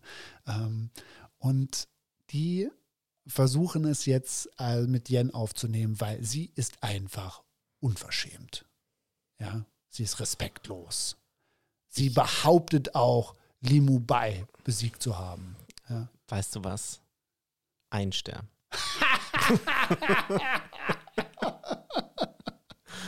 ja, aber aus welchem, aus welchem Grund? Einfach Quatsch. Ja? ja. Ja, hat nichts damit zu tun. Ist ein Terence Hill. Das ja, sind Terence wirklich. Hill und Bud Spencer. Ähm, vielleicht einfach die, also ich, ich weiß nicht so genau, was diese Szene in diesem Film zu suchen hat. Das ist für mich wirklich auch das Ding. Also ich verstehe nicht, warum sie auf einmal in diese Richtung einschlagen mit, mit diesem Kampf, mit dieser Szene. Also was wollen sie mir da mitgeben? Die, die Szene fängt, die fällt so extrem aus dem Rest des Films heraus, dass es mich komplett rausgehauen hat in dem Moment. Ja, ähm, also was wir ja äh, in dem Film haben, sind äh, zwei richtig tolle äh, Momente, finde ich, in diesem Kampf. Ähm, der Kampf selbst ist okay, ähm, ich gebe dem natürlich vier Sterne, weil ich ihn einfach witzig finde. Ja, ich, ich will einfach, ich will ja was geboten bekommen. Ja, und ich sehe ja schon die ganze Zeit humoristische Elemente in den Kämpfen und die sehe ich hier halt wirklich mit dem dicken Pinsel aufgetragen. Alle Leute sehen irgendwie witzig aus, bringen komische Waffen mit, ja, sind einfach total übertriebene Charaktere, die bescheuerte Namen haben. Ja, und alles dient nur ähm, zwei Dingen. Zum einen, dass Yen den witzigen Wortwitz macht, den ich jetzt auch nur in der ähm, Originalsynchro gesehen habe, dass sie den Meister von Limu Bai, Southern Crane, mit Southern Duck äh, betitelt und äh, beschimpft, ja, dass also ihre Ignoranz zum Ausdruck bringt, dass sie den Meister, der ja für die Kampfkunst, die sie ähm, die sie beherrscht, ja, ähm, verantwortlich ist, ja, dass sie nicht mal weiß, wer der Storch des Südens ist. Ja. Und das ähm, führt dann dazu, dass sie gefragt wird, nachdem alle ihren bescheuerten Namen sagen durften, wie sie denn heißt. Ja, und äh, sie heißt, ähm, ich bin die unbezwingbare Schwertgöttin mit dem ähm, bewaffnet mit Green Destiny. Ja, diese Frau nein, nein, nein, nein, nein. Warte, kannst du das nochmal wiederholen? Aber mit dem deutschen Titel des Schwertes. ja, okay. Also, ich sag mal so, in der deutschen Synchro versteht man davon kein Wort. weil es einfach super schlecht abgemischt ist, ja, und man nur irgendwie hört, dass sie irgendwas sagt. Ja, ich sag mal so, Tonmische an dieser Stelle völlig versagt, ja, weil wir haben ja hier einen Moment, in dem sie sich definiert, in dem sie sagt ähm, und ihre Überheblichkeit richtig zur, zur Geltung kommt. Ja. Sie verprügelt hier gerade ein ganzes Gasthaus. Ja. Äh, sie bezeichnet sich als unbezwingbare Schwertgöttin. Ja. Und ist also augenscheinlich mal wieder ziemlich durchgeknallt, die alte. Ja? Ähm, und das hätte man doch mal besser abmischen können, damit ja. man das jetzt nicht nur im Untertitel entziffern kann. Das Ding ist, ich will über diesen Kampf einfach nicht länger reden. du merkst es. Ich breche es jetzt einfach ab an diesem Kampf. Ähm, nee, bitte, nee, okay. nee, bitte, bitte nicht. Weil guck mal, bitte. also ich weiß nicht, also ich will das jetzt auch genießen. Ich musste ja auch länger als einen Satz über dieses schreckliche Rückblende sprechen. Ja, deshalb, und über die Farben. Und deshalb lass uns doch noch mal über die Dynamik der Beziehung in dieser Triangel der Suche nach dem äh, grünen Schwert der Unterwelt. Dieses Mädchen verprügelt zerstört ein ganzes Haus. Danach natürlich, wer taucht auf? Yushu Yen und Limubai, wie so in so einem Elterngespräch, kommen diese äh, Schwertkämpfer zu denen und sagen, sie, sie, hat uns, sie hat uns verprügelt. Wir baten um einen Freundschaftskampf und das, das kam dabei heraus. Und das ist, ich verstehe hundertprozentig, warum du diese Szene nicht ernst nehmen kannst. Und das passt genau dazu. Ja, da denkt man, aha, also das sind jetzt irgendwie hier die, äh, die Adoptiveltern von diesem Mädchen, so, und wir sind hier wirklich äh, im Elterngespräch, der Direktor hat sie vorgeladen, ja, und sagt, ja, eure Tochter hat wieder über die Stränge geschlagen, ja, also holt sie doch mal bitte wieder zurück auf den Boden der Vernunft. Eine Eins. Auf jeden Fall. Ja, eine Diese, das Gespräch absolut. auch. Ne? also, das ist alles eine Verschwörung. Aber Yen sucht Yushu Lin ähm, und findet sie auch. Ne? Oh ja. Nochmal einen schwesterlichen Rat abholen. Ja, also hätten wir jetzt nicht gedacht. Ja, sie sucht nochmal die ähm, ältere Frau, die ja vielleicht auch sowas wie ein Vorbild sein könnte. Haben wir zumindest in dem ersten Gespräch zwischen den beiden gedacht, dass die Jüngere hier auf jeden Fall etwas in ihr sieht, was sie auch bewundert. Und sie geht also wieder auf sie zu. Doch so richtig. Es kommt zum Kampf. Aha. Es kommt zum Kampf in einem Holzhaus. so. Ja, das ist, ähm, das ist ein Holzhaus, ganz richtig gesagt, also absolut eloquent beschrieben. Es handelt sich äh, um eine Unterkunft, ein Schuppen. Ja, wow, das Von, ist, ist, ach, ist, richtig gut. Ich, ich habe ich hab auch Wörter heute mitgebracht in den Podcast, die ich bereit bin, mit dir zu teilen. Es ist äh, ein Lager, denn wir wissen ja, Yushu Yen ist ja im Karawanen-Business unterwegs. Sie besucht hier ihre, ihr Team, ihre Mannschaft und guckt, ob alles äh, mit dem Rechten zugeht. Ähm, und hier in diesem wunderschönen Holzhaus ja, ähm, treffen die beiden aufeinander. Es folgt natürlich nach dem Gespräch, wo Jen sich dann auch entscheidet, ähm, mit schlechter Laune und einem grünen Schwert das Gespräch zu verlassen. Ja, ähm, und schon wieder das Schwert zu klauen. Was ist los, Mädchen? So, ich kann es einfach nicht lassen. Ja. Ähm, Gibt es einen Kampf zwischen den beiden Frauen, den zweiten, nach dem Eröffnungskampf. Und jetzt geht es richtig zur Sache. Jetzt geht es richtig zur Sache. Wir ähm, haben wieder mal, wie beim ersten Kampf, muss man ja auch sagen, Yen mit dem Green Destiny Schwert. Und ja, wir haben Schwert. Yu Lien mit deutlich mehr Erfahrung wieder, die alle anderen Waffen hat, ja. die da rumliegen. Weil es ist natürlich klar, dass man in so einem Lager auch einfach alle Waffen die man sich so vorstellen kann, einfach hat. Wer weiß, was das für eine Karawane ist. Ne? Also die können ja Waffen transportieren zum Beispiel. Na klar. Genau, also die anderen Waffen haben einfach keine Chance gegen Green Destiny, Ja. obwohl Yushu Lien der Yen auf jeden Fall überlegen ist im Kampf. Sie sagt auch, du bist doch hier nur ähm, in der Lage mitzuhalten, weil du Green Destiny führst. Wenn du dich traust, gib doch das Schwert ab, lass uns tauschen. Dann zeige ich dir, dass du ohne das Schwert gar nichts bist. Und clevere Yen, sie macht es natürlich nicht. Nein, würde ich auch nicht machen, ja. Also ich bitte dich. Ja. Also- ähm, ja, und wenn ich an Crouching Tiger, Hidden Dragon denke, ist das der Kampf, den ich im Kopf habe.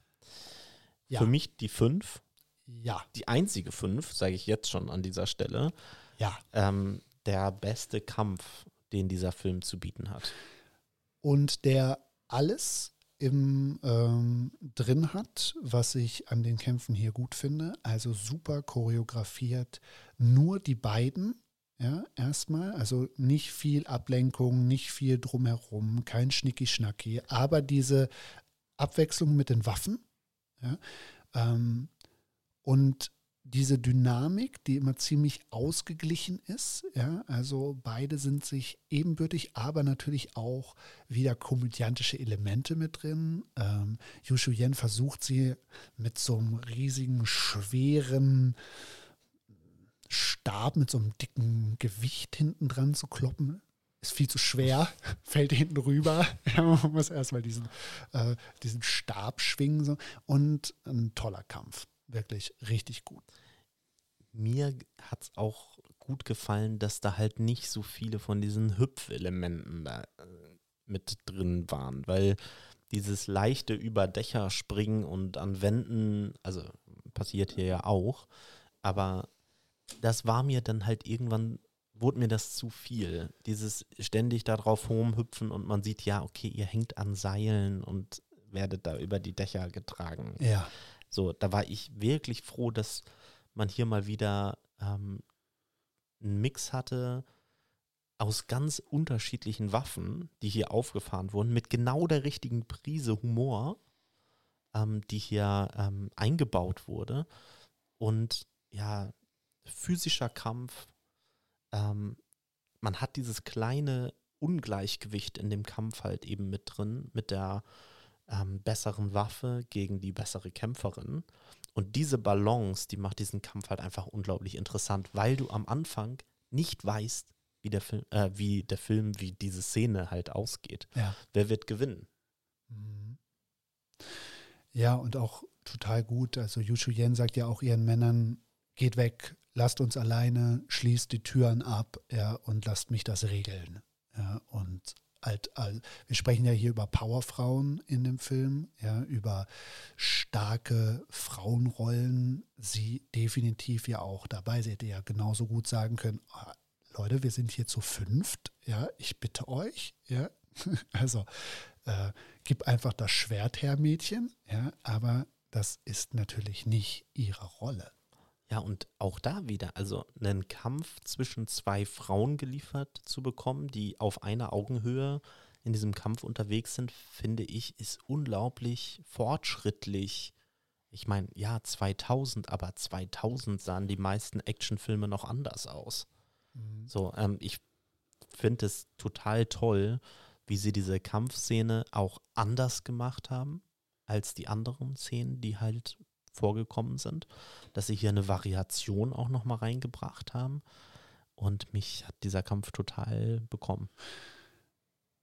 Taucht jetzt eigentlich auch Limo Bai wieder auf? Aber natürlich. Natürlich. Ne? Aber vorher gibt es halt diesen Moment, wo ähm, Yushu Lien siegt. Ähm, sie besiegt eigentlich Yen mhm. mit einem zerbrochenen Schwert. Ja. Ähm, ist also die geschicktere Kämpferin, aber Yen spielt mit unfairen Mitteln. Na klar. Ja, sie ist ja nicht umsonst die Schülerin von Jadefuchs. Genau, und äh, wir wissen zu diesem Zeitpunkt auch noch nicht wirklich, in welche Richtung sie eigentlich geht.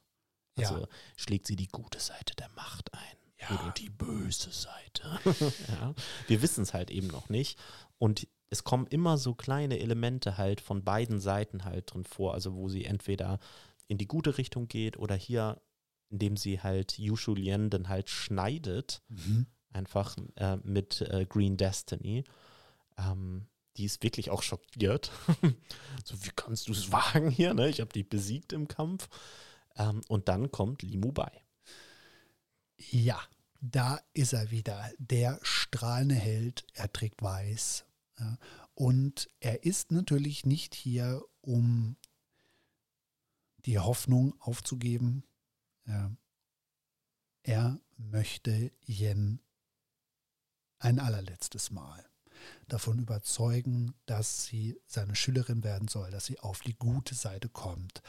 Und natürlich, wie wir das jetzt aus diesem Film mittlerweile kennen, entspinnt sich ein Dialog während eines Kampfes und es werden nochmal hier nicht nur Schwerthiebe ausgetauscht, sondern auch wichtige philosophische Einschätzungen über das Leben, wie zum Beispiel, welchen Weg du auch einschlagen wirst.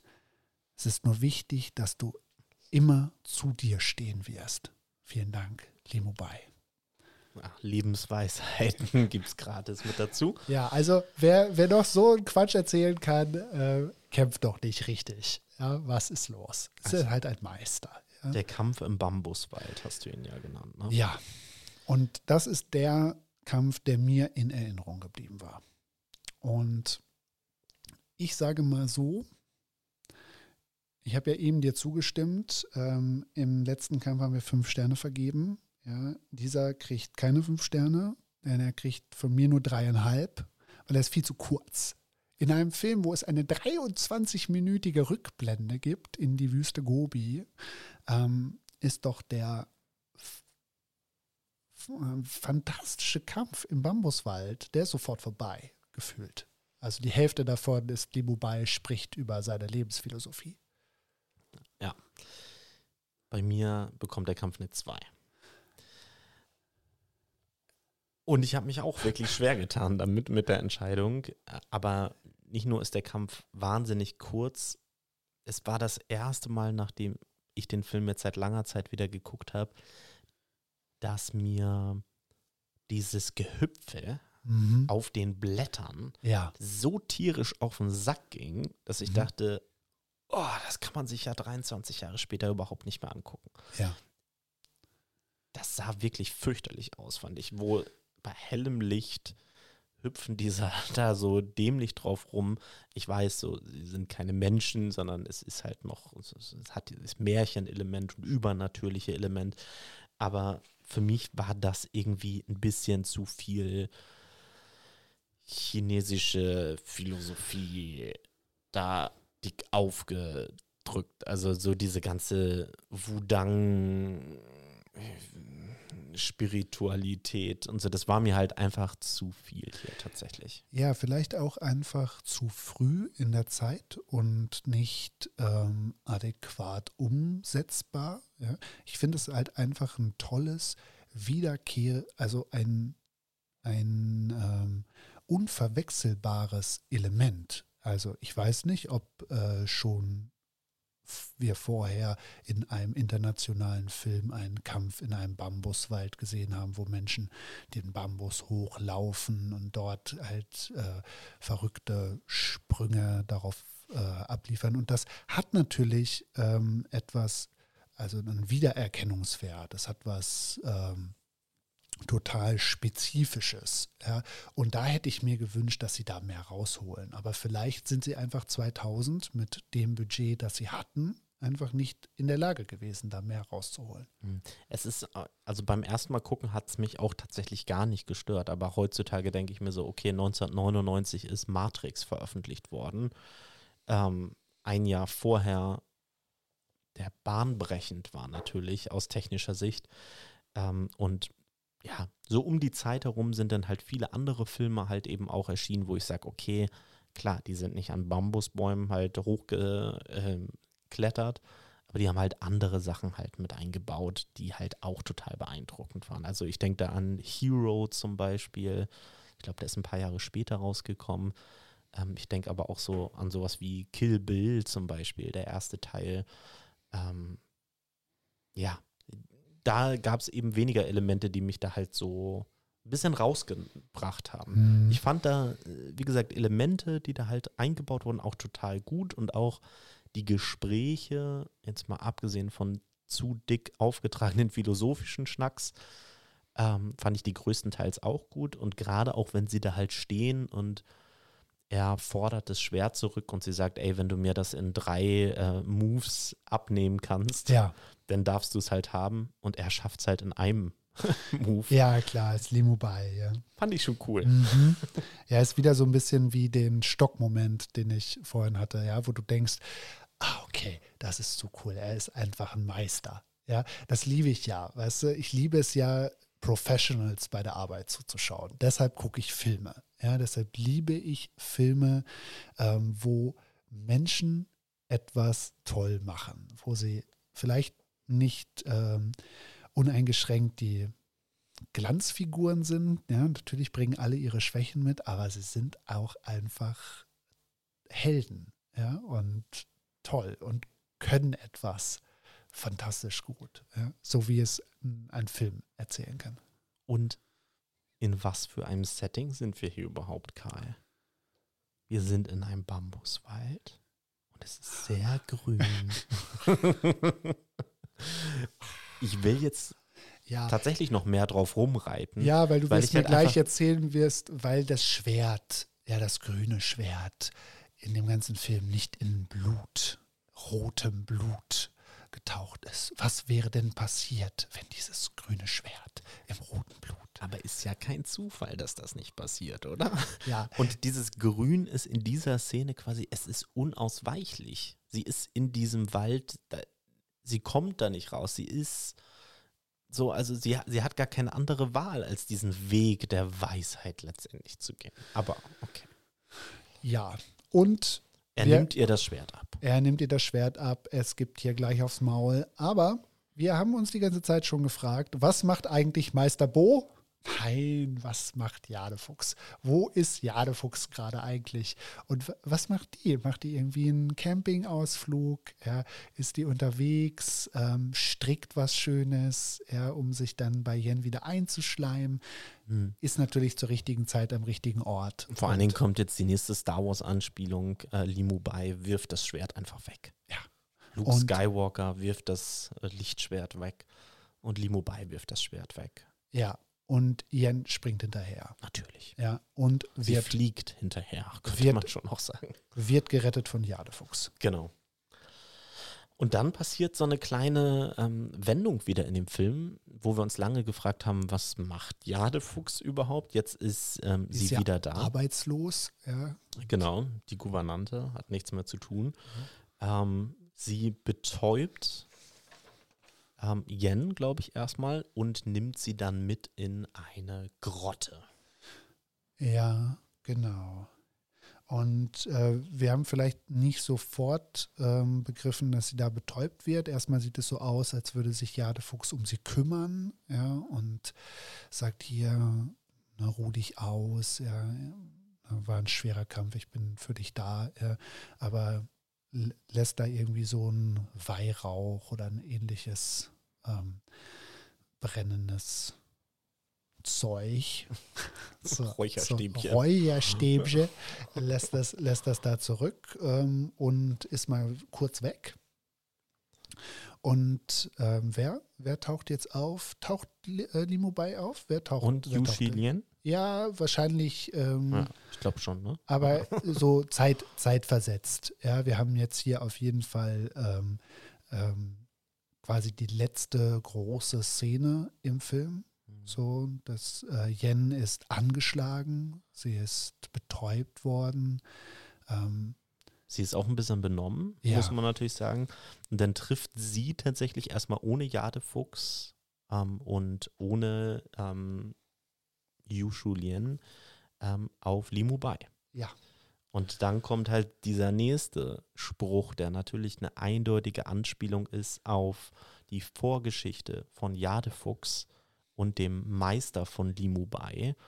Ähm, denn ähm, sie ja, entkleidet sich quasi fast und fragt Limubai, äh, möchtest du die Waffe oder möchtest du mich? An dieser Stelle Grüße an Amazon FSK 16. Diese Szene habe ich nicht gesehen. Ist sie rausgeschnitten? Komplett rausgeschnitten. Nein, wirklich. Ich schwöre, ja, habe ich nicht gesehen. Okay, ja. das heißt, du weißt nicht von dieser Szene? Nein.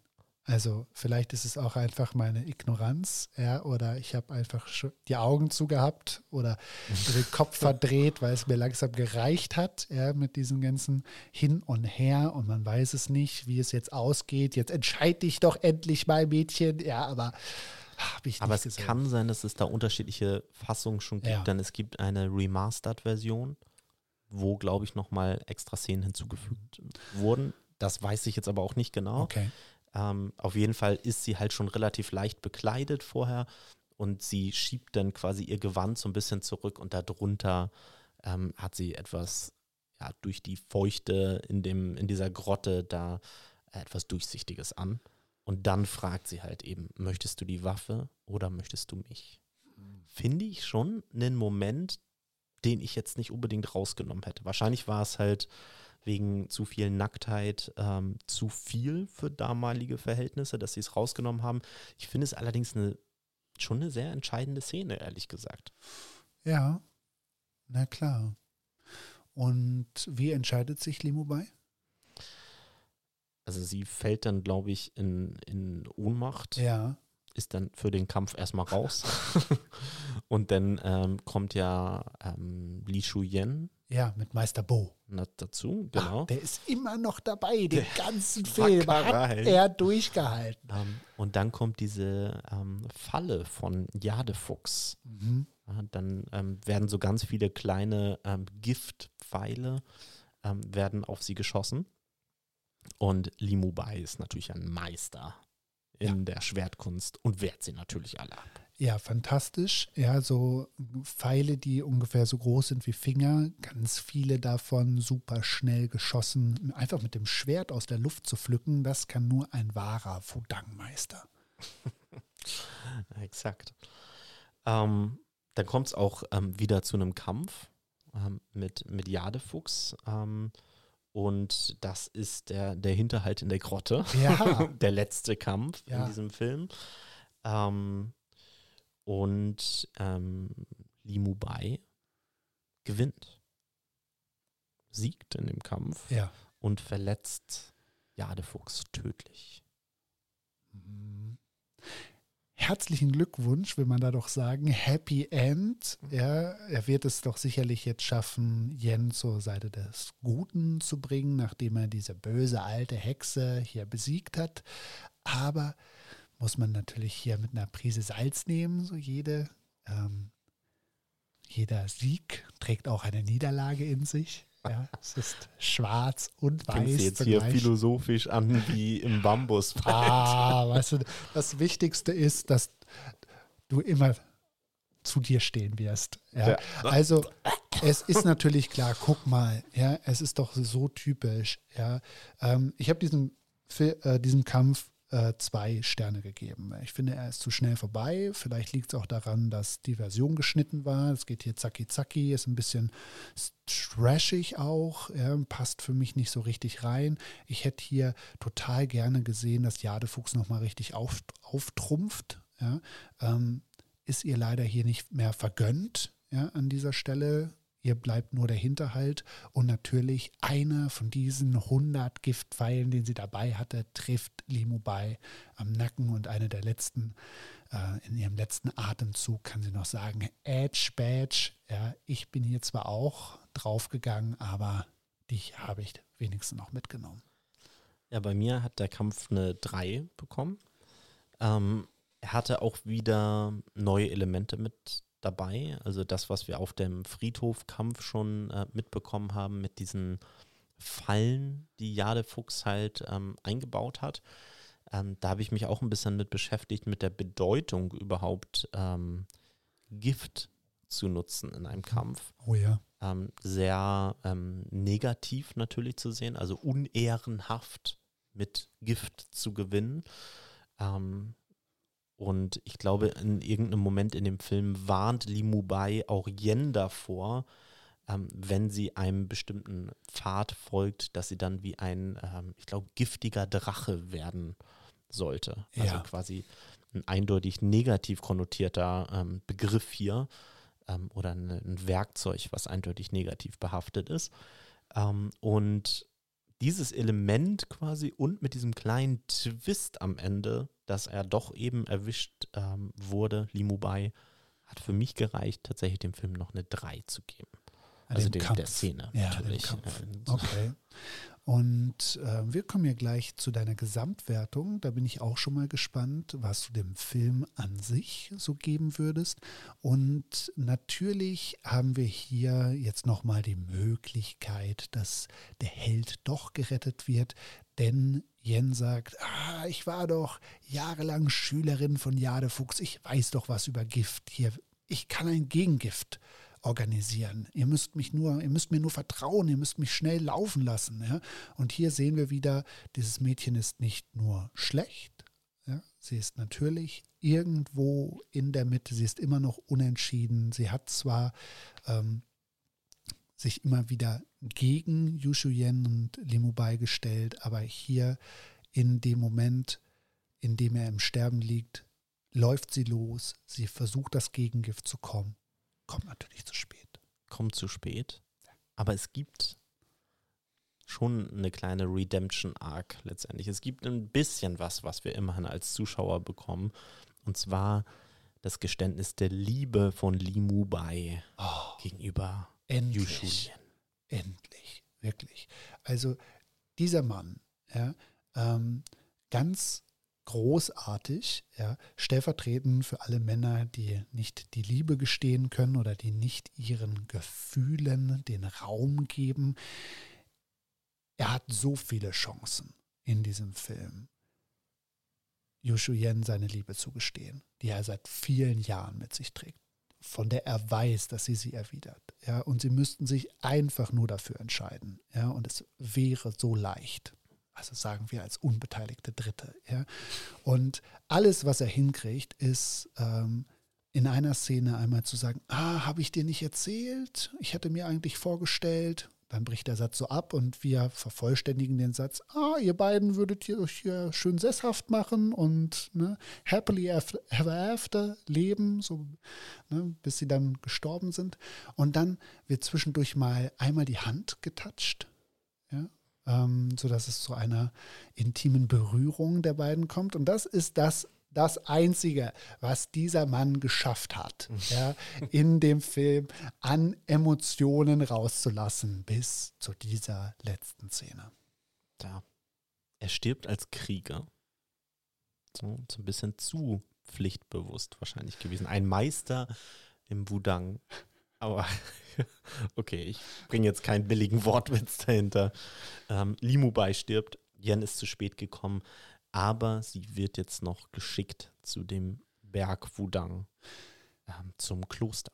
Ja, und wer jetzt gut aufgepasst hat, ja, Der weiß wer nicht, da auf sie wartet. Ja, es ist der Geist des Southern Cranes, ja, des Storch des Südens, des Meisters. Nein, natürlich Quatsch. Es ist ihr Lover Schwarze, Lo, deswegen auch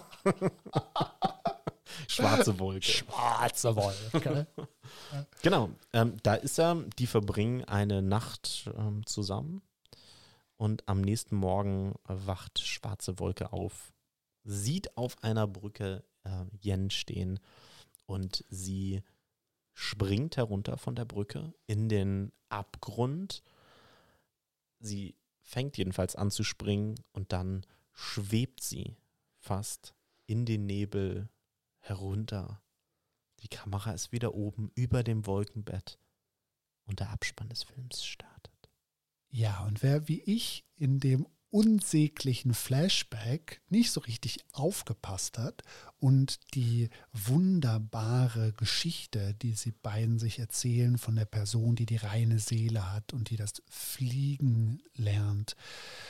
Tja, ja, wer das verpennt hat, so wie ich, fragt sich jetzt am Ende auch, was macht sie denn? Warum springt sie da jetzt? Warum lächelt der Typ? Was passiert? Warum ist jetzt vorbei? Ja, bitte. Ja, das muss man mir dann vielleicht doch noch mal irgendwo schriftlich in einer Texttafel oder in einem Off-Kommentar mitteilen, was jetzt hier genau das Ende ist. Sie fragt ihn vorher ja auch noch mal, ähm, was sein Wunsch ist. Und da sagt er auch noch mal, ich möchte, dass wir wieder zurück so sind, wie es damals in der Wüste war. Ja. So, so ungefähr. Ähm, und dann springt sie halt. Also die Anspielung auf diese Szene vorher mit der Legende ist eindeutig. Es ist aber schon ein sehr ernüchterndes Ende. Also ging es mir jedenfalls. Also erstmal stirbt Limu bei, dann ja. springt sie da die Brücke runter und man weiß auch wieder nicht wirklich, okay, was ist jetzt mit ihr los? Mhm. Ähm, ja. Ich finde, es passt zu dem Film, dass der Film jetzt so endet. Ähm, mittlerweile kann ich mehr, also kann ich besser leben mit diesen offenen Enden. Ja. Ähm, weil dieser ganze Film in so einem märchenhaften Setting drin, drin ist, ähm, habe ich das halt auch so verstanden, dass dieser Wunsch auch erfüllt wird. Wobei man jetzt natürlich auch drüber streiten könnte, ob sie überhaupt eine reine Seele hat. Was hat sie denn so alles gemacht in dem Film? Wäre auch witzig, ja. wenn sie einfach so auf dem Boden auffallen klatschen würde. Und dann äh, war es das. Keine reine Seele, sorry.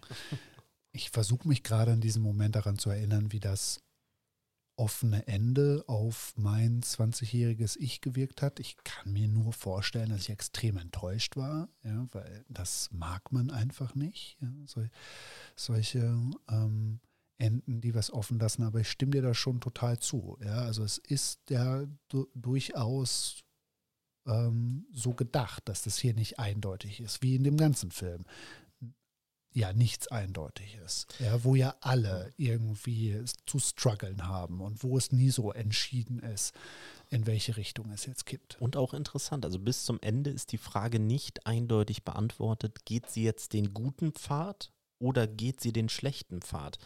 Beides ist ja denkbar und dieser Sprung in das Nichts lässt auch diese Frage noch offen am, am Ende. Also mhm. wir können natürlich entweder das Positive sehen, wie wir beide, ne, dass wir halt so diese märchenhafte Vorstellung, ja, natürlich das Gute siegt und so, aber wir könnten auch durchaus pessimistischer daran gehen und könnten sagen, vielleicht hat sie es auch einfach nicht geschafft. Ja, oder man könnte jetzt natürlich in bester Sequel-Manier hier äh, herum denken und sagen, ja, da gab es bestimmt einen zweiten Teil und das ist jetzt einfach ein offenes Ende, damit man den zweiten Teil guckt. Ich habe diesen zweiten Teil nie gesehen. Ich wusste gar nicht, dass es einen zweiten oder auch dritten Teil gibt. Kann ich alles nicht. Ja, deshalb würde ich sagen, hier lassen wir doch erstmal den Film für sich stehen mit dem offenen Ende. Und meine Frage in deine Richtung, so ganz insgesamt, wie hat es dir gefallen? Sowohl sternemäßig als auch emotional? Also erstmal, äh, sorry, ich springe noch mal kurz zurück. Und nee, ich springe nur kurz zurück zu dem Sequel, was du ja angesprochen hast, das ich mir auch nicht angeguckt habe. Das ist ja tatsächlich 2016 erst veröffentlicht worden. Wow. Also einige Jahre später. Michelle Yeoh ist, glaube ich, als einzige Person wieder ähm, aufgetaucht, die ähm, in dem ersten Film mit dabei war. Der Regisseur ist ein anderer, über den haben wir jetzt zum Beispiel noch gar nicht gesprochen. Ang Lee hat den Film inszeniert, war, glaube ich, so sein erster größerer Film, den er gemacht hat. Mhm. Ähm, kennst du irgendwas sonst von ihm? Ja, natürlich. Eissturm. Oh. Und Hulk. Eissturm kennst du? Den ja. hat er ja sogar vorher gemacht, soweit ich weiß. Ja, aber ganz knapp vorher. Ähm, dazu erzähle ich gleich nochmal eine Anekdote oder an anderer Stelle. Aber darf ich hier nochmal auf meine brillante Überleitung? 1997. Ah, okay, alles klar. ähm, ja. Also Entschuldigung, ja, also Engli, ja, bekannt durch Brokeback Mountain, ja, ähm, Oscar-Gewinner in Brokeback Mountain für beste Regie und damals schon ein etwas älterer, uh, seasoned veteran of the film business, aber drüben in, uh, in der Osthälfte der Welt. Also schon sein Hollywood-Durchbruch in einem Film, wo das glaube ich, gar nicht so selbstverständlich war, so dass der so erfolgreich ist, dass der vier Oscars gewinnt, dass der äh, bester internationaler Film wird, dass der ein Vielfaches seines Budgets einspielt. Ja? Und ähm, auf jeden Fall sicherlich ein Türöffner für Engli. Genau, unter anderem sonst noch die Oscars ähm, gewonnen für Best Art Direction. Ja. Ähm, dann hat er noch gewonnen die beste Kamera. Ja. Und die beste Filmmusik. Ja, und welcher davon ist jetzt in deinen ähm, Augen berechtigt? Also ich versuche ja hier mhm. Antworten von dir zu bekommen. Ich hatte ja. Du bekommst sie einfach nicht. Ja. So, so ist es. Ähm, für mich, ich müsste jetzt gucken, was die Konkurrenz in Sachen beste Kamera war, aber ja. das wäre zum Beispiel ein, äh, ein Oscar, den er für mich zurecht bekommen hat, ohne jetzt die Konkurrenz wirklich zu kennen und ähm, auch Best Art Direction. Ja, Best also Art also Direction. Ausstattung, Ausstattung ich jetzt mal. Sehr stark. Ja. Ähm, ich meine, ihr Best äh, Foreign Language Film, also der, der Auslands-Oscar, sage ich jetzt mal, okay, meinetwegen. Aber ich finde gerade so der Look des Films, der äh, macht den sehr besonders. Und das ist für mich dieses Zusammenspiel aus Ausstattung und äh, Kamera ich finde es auch okay, dass der für Kostüm nicht gewonnen hat, aber da hätte ich dem sonst halt auch durchaus was zugetraut. Ja, ist auch äh, ähnlich opulent wie in der Ausstattung. Also ich glaube, da ziemlich gleich auf. Da weiß ich auch nicht, was die Konkurrenz war. Generell, wir haben das gestern mal ein bisschen nachrecherchiert, war 2000 ein ziemlich starker Jahrgang, ja, mit vielen, vielen starken Filmen, die auch noch ähm, die Zeit überdauert haben. Und da hat er sich äh, wirklich gut geschlagen, ja, für einen Film, der ähm, so ein bisschen ähm, so ne, aus dem Nichts kommt. Oder der jetzt zumindest erstmal ein bisschen gewöhnungsbedürftig vielleicht für die westlichen Sehgewohnheiten war. Also ich sag mal, ich habe hier gerade mal parallel ähm, recherchiert, beste Kamera. Wahrscheinlich hätte ich ihm den nicht mehr gegeben. er hat nämlich angetreten gegen, äh, er ist angetreten gegen Oh Brother, Where Art Thou? Ja, den George Clooney-Film. Genau, mhm. Roger Deakins. Das wäre mein Favorit gewesen. Sir Roger. Ähm, oder ähm, gegen Gladiator auch. Oh ja. Gladiator in dem Jahr. Mhm. Genau. Okay. Ähm, wo ich mich ein bisschen gefragt habe, ähm, warum der da gewonnen hat, ehrlich gesagt, ist ähm, die Filmmusik. Ja. Die fand ich jetzt nicht so besonders, ehrlich gesagt. Also natürlich haben wir so diesen asiatischen Einfluss in der Musik halt auch, ähm, der was Besonderes ist, aber er ist gegen Hans Zimmer Gladiator angetreten das ist tolle Filmmusik. Und ich weiß nicht, irgendwie hatte er es für mich jetzt nicht äh, so dieses letzte Fünkchen, dass ich sage, so, okay, das ist beste Filmmusik. Aber ich kann damit leben, sage ich jetzt mal so. Mhm. Ähm, du hast mich gefragt, was mein Gesamteindruck von dem Film ist. Er hat sich tatsächlich ein bisschen verändert, nachdem ich ihn jetzt wieder geguckt habe. Ähm, ich finde ihn tatsächlich und ich finde ihn tatsächlich ein bisschen zu lang. Das kann sein, dass das dieser lange Flashback ist, natürlich. Ähm, ich finde, ich finde, der Film äh, wäre so ein guter 90-Minuten-Film eigentlich gewesen. Also ich hätte den auch eine halbe Stunde kürzer wahrscheinlich deutlich besser gefunden. Ähm, ich finde den manchmal in den Zitaten ein bisschen zu bedeutungsschwanger, mhm. was ja. uns so gegeben wird. Der hat aber trotzdem einige der ähm, mir sehr gut in Erinnerung gebliebenen äh, Kampfszenen. Die kann man einfach nicht vergessen. Der sieht toll aus. Es ist für mich, glaube ich, ohne jetzt alle Filme gesehen zu haben von ihr, ähm, einer der Top 3 Michelle Yeoh-Filme. Ähm, und ähm, ich habe dem Film tatsächlich vier von fünf Sternen gegeben. Mit momentaner Tendenz zu 3,5. so, wenn man schon sich in diesen halben Sphären da ja, äh, begibt. Ja. Aber das ist so ungefähr ähm, die Richtung, in die ich da gehen würde. Ja, und ich frage dich mal, ist es möglich, einen, ein Epos in 90 Minuten zu erzählen? Braucht nicht ein Film, der so dick auftragen möchte, einfach eine Lauflänge? Also mal abgesehen davon, dass der Längen hat ja, er will ja langsam erzählen. Er macht ja eine bewusste Entscheidung, ja, das ruhig angehen zu lassen. So, ne? Also und es gibt immerhin acht Kämpfe. Also, genau. Da, das muss ja mhm. alles irgendwie mhm. seinen Platz finden. Aber da frage ich mich halt, hätte es wirklich diese acht Kämpfe gebraucht? Ja, ganz offensichtlich nicht, nee, weil genau. die Hälfte davon ist ja ziemlicher Quatsch. ja. ja, also ich weiß nicht, wo man da halt die richtige Balance zieht. Ich finde, ähm, ja, Epos nennst du den Film jetzt. Für mich ist es aber halt auch so ein persönliches kleines Märchen, was hier letztendlich erzählt wird. Mhm. Also es ist, es geht halt um diese drei Figuren. Vielleicht, wenn wir Jade Fuchs noch mit dazu nehmen, diese vier Personen, was halt, also, wobei die ja ein Großteil der Handlung komplett rausfällt, aber es geht um diese Person und die, ihre persönliche Reise, die sie halt so haben. Jeder ist halt in unterschiedlichen Stadien seines Lebens ähm, und das kann man schon kürzer erzählen. Okay, vielleicht nicht 90 Minuten, vielleicht 100 Minuten, aber meiner Meinung nach, und das kann ich jetzt natürlich auch nur so sagen, indem ich den Film jetzt gerade erst geguckt habe, ja. vielleicht funktioniert es gar nicht in 90 oder 100 Minuten, aber mein Eindruck ist, ja, man hätte es kürzer erzählen können und mir hätte der Film wahrscheinlich Stand jetzt besser gefallen. Aber was sagst du denn so? Was ist dein ähm, finales äh, Statement zu dem Film?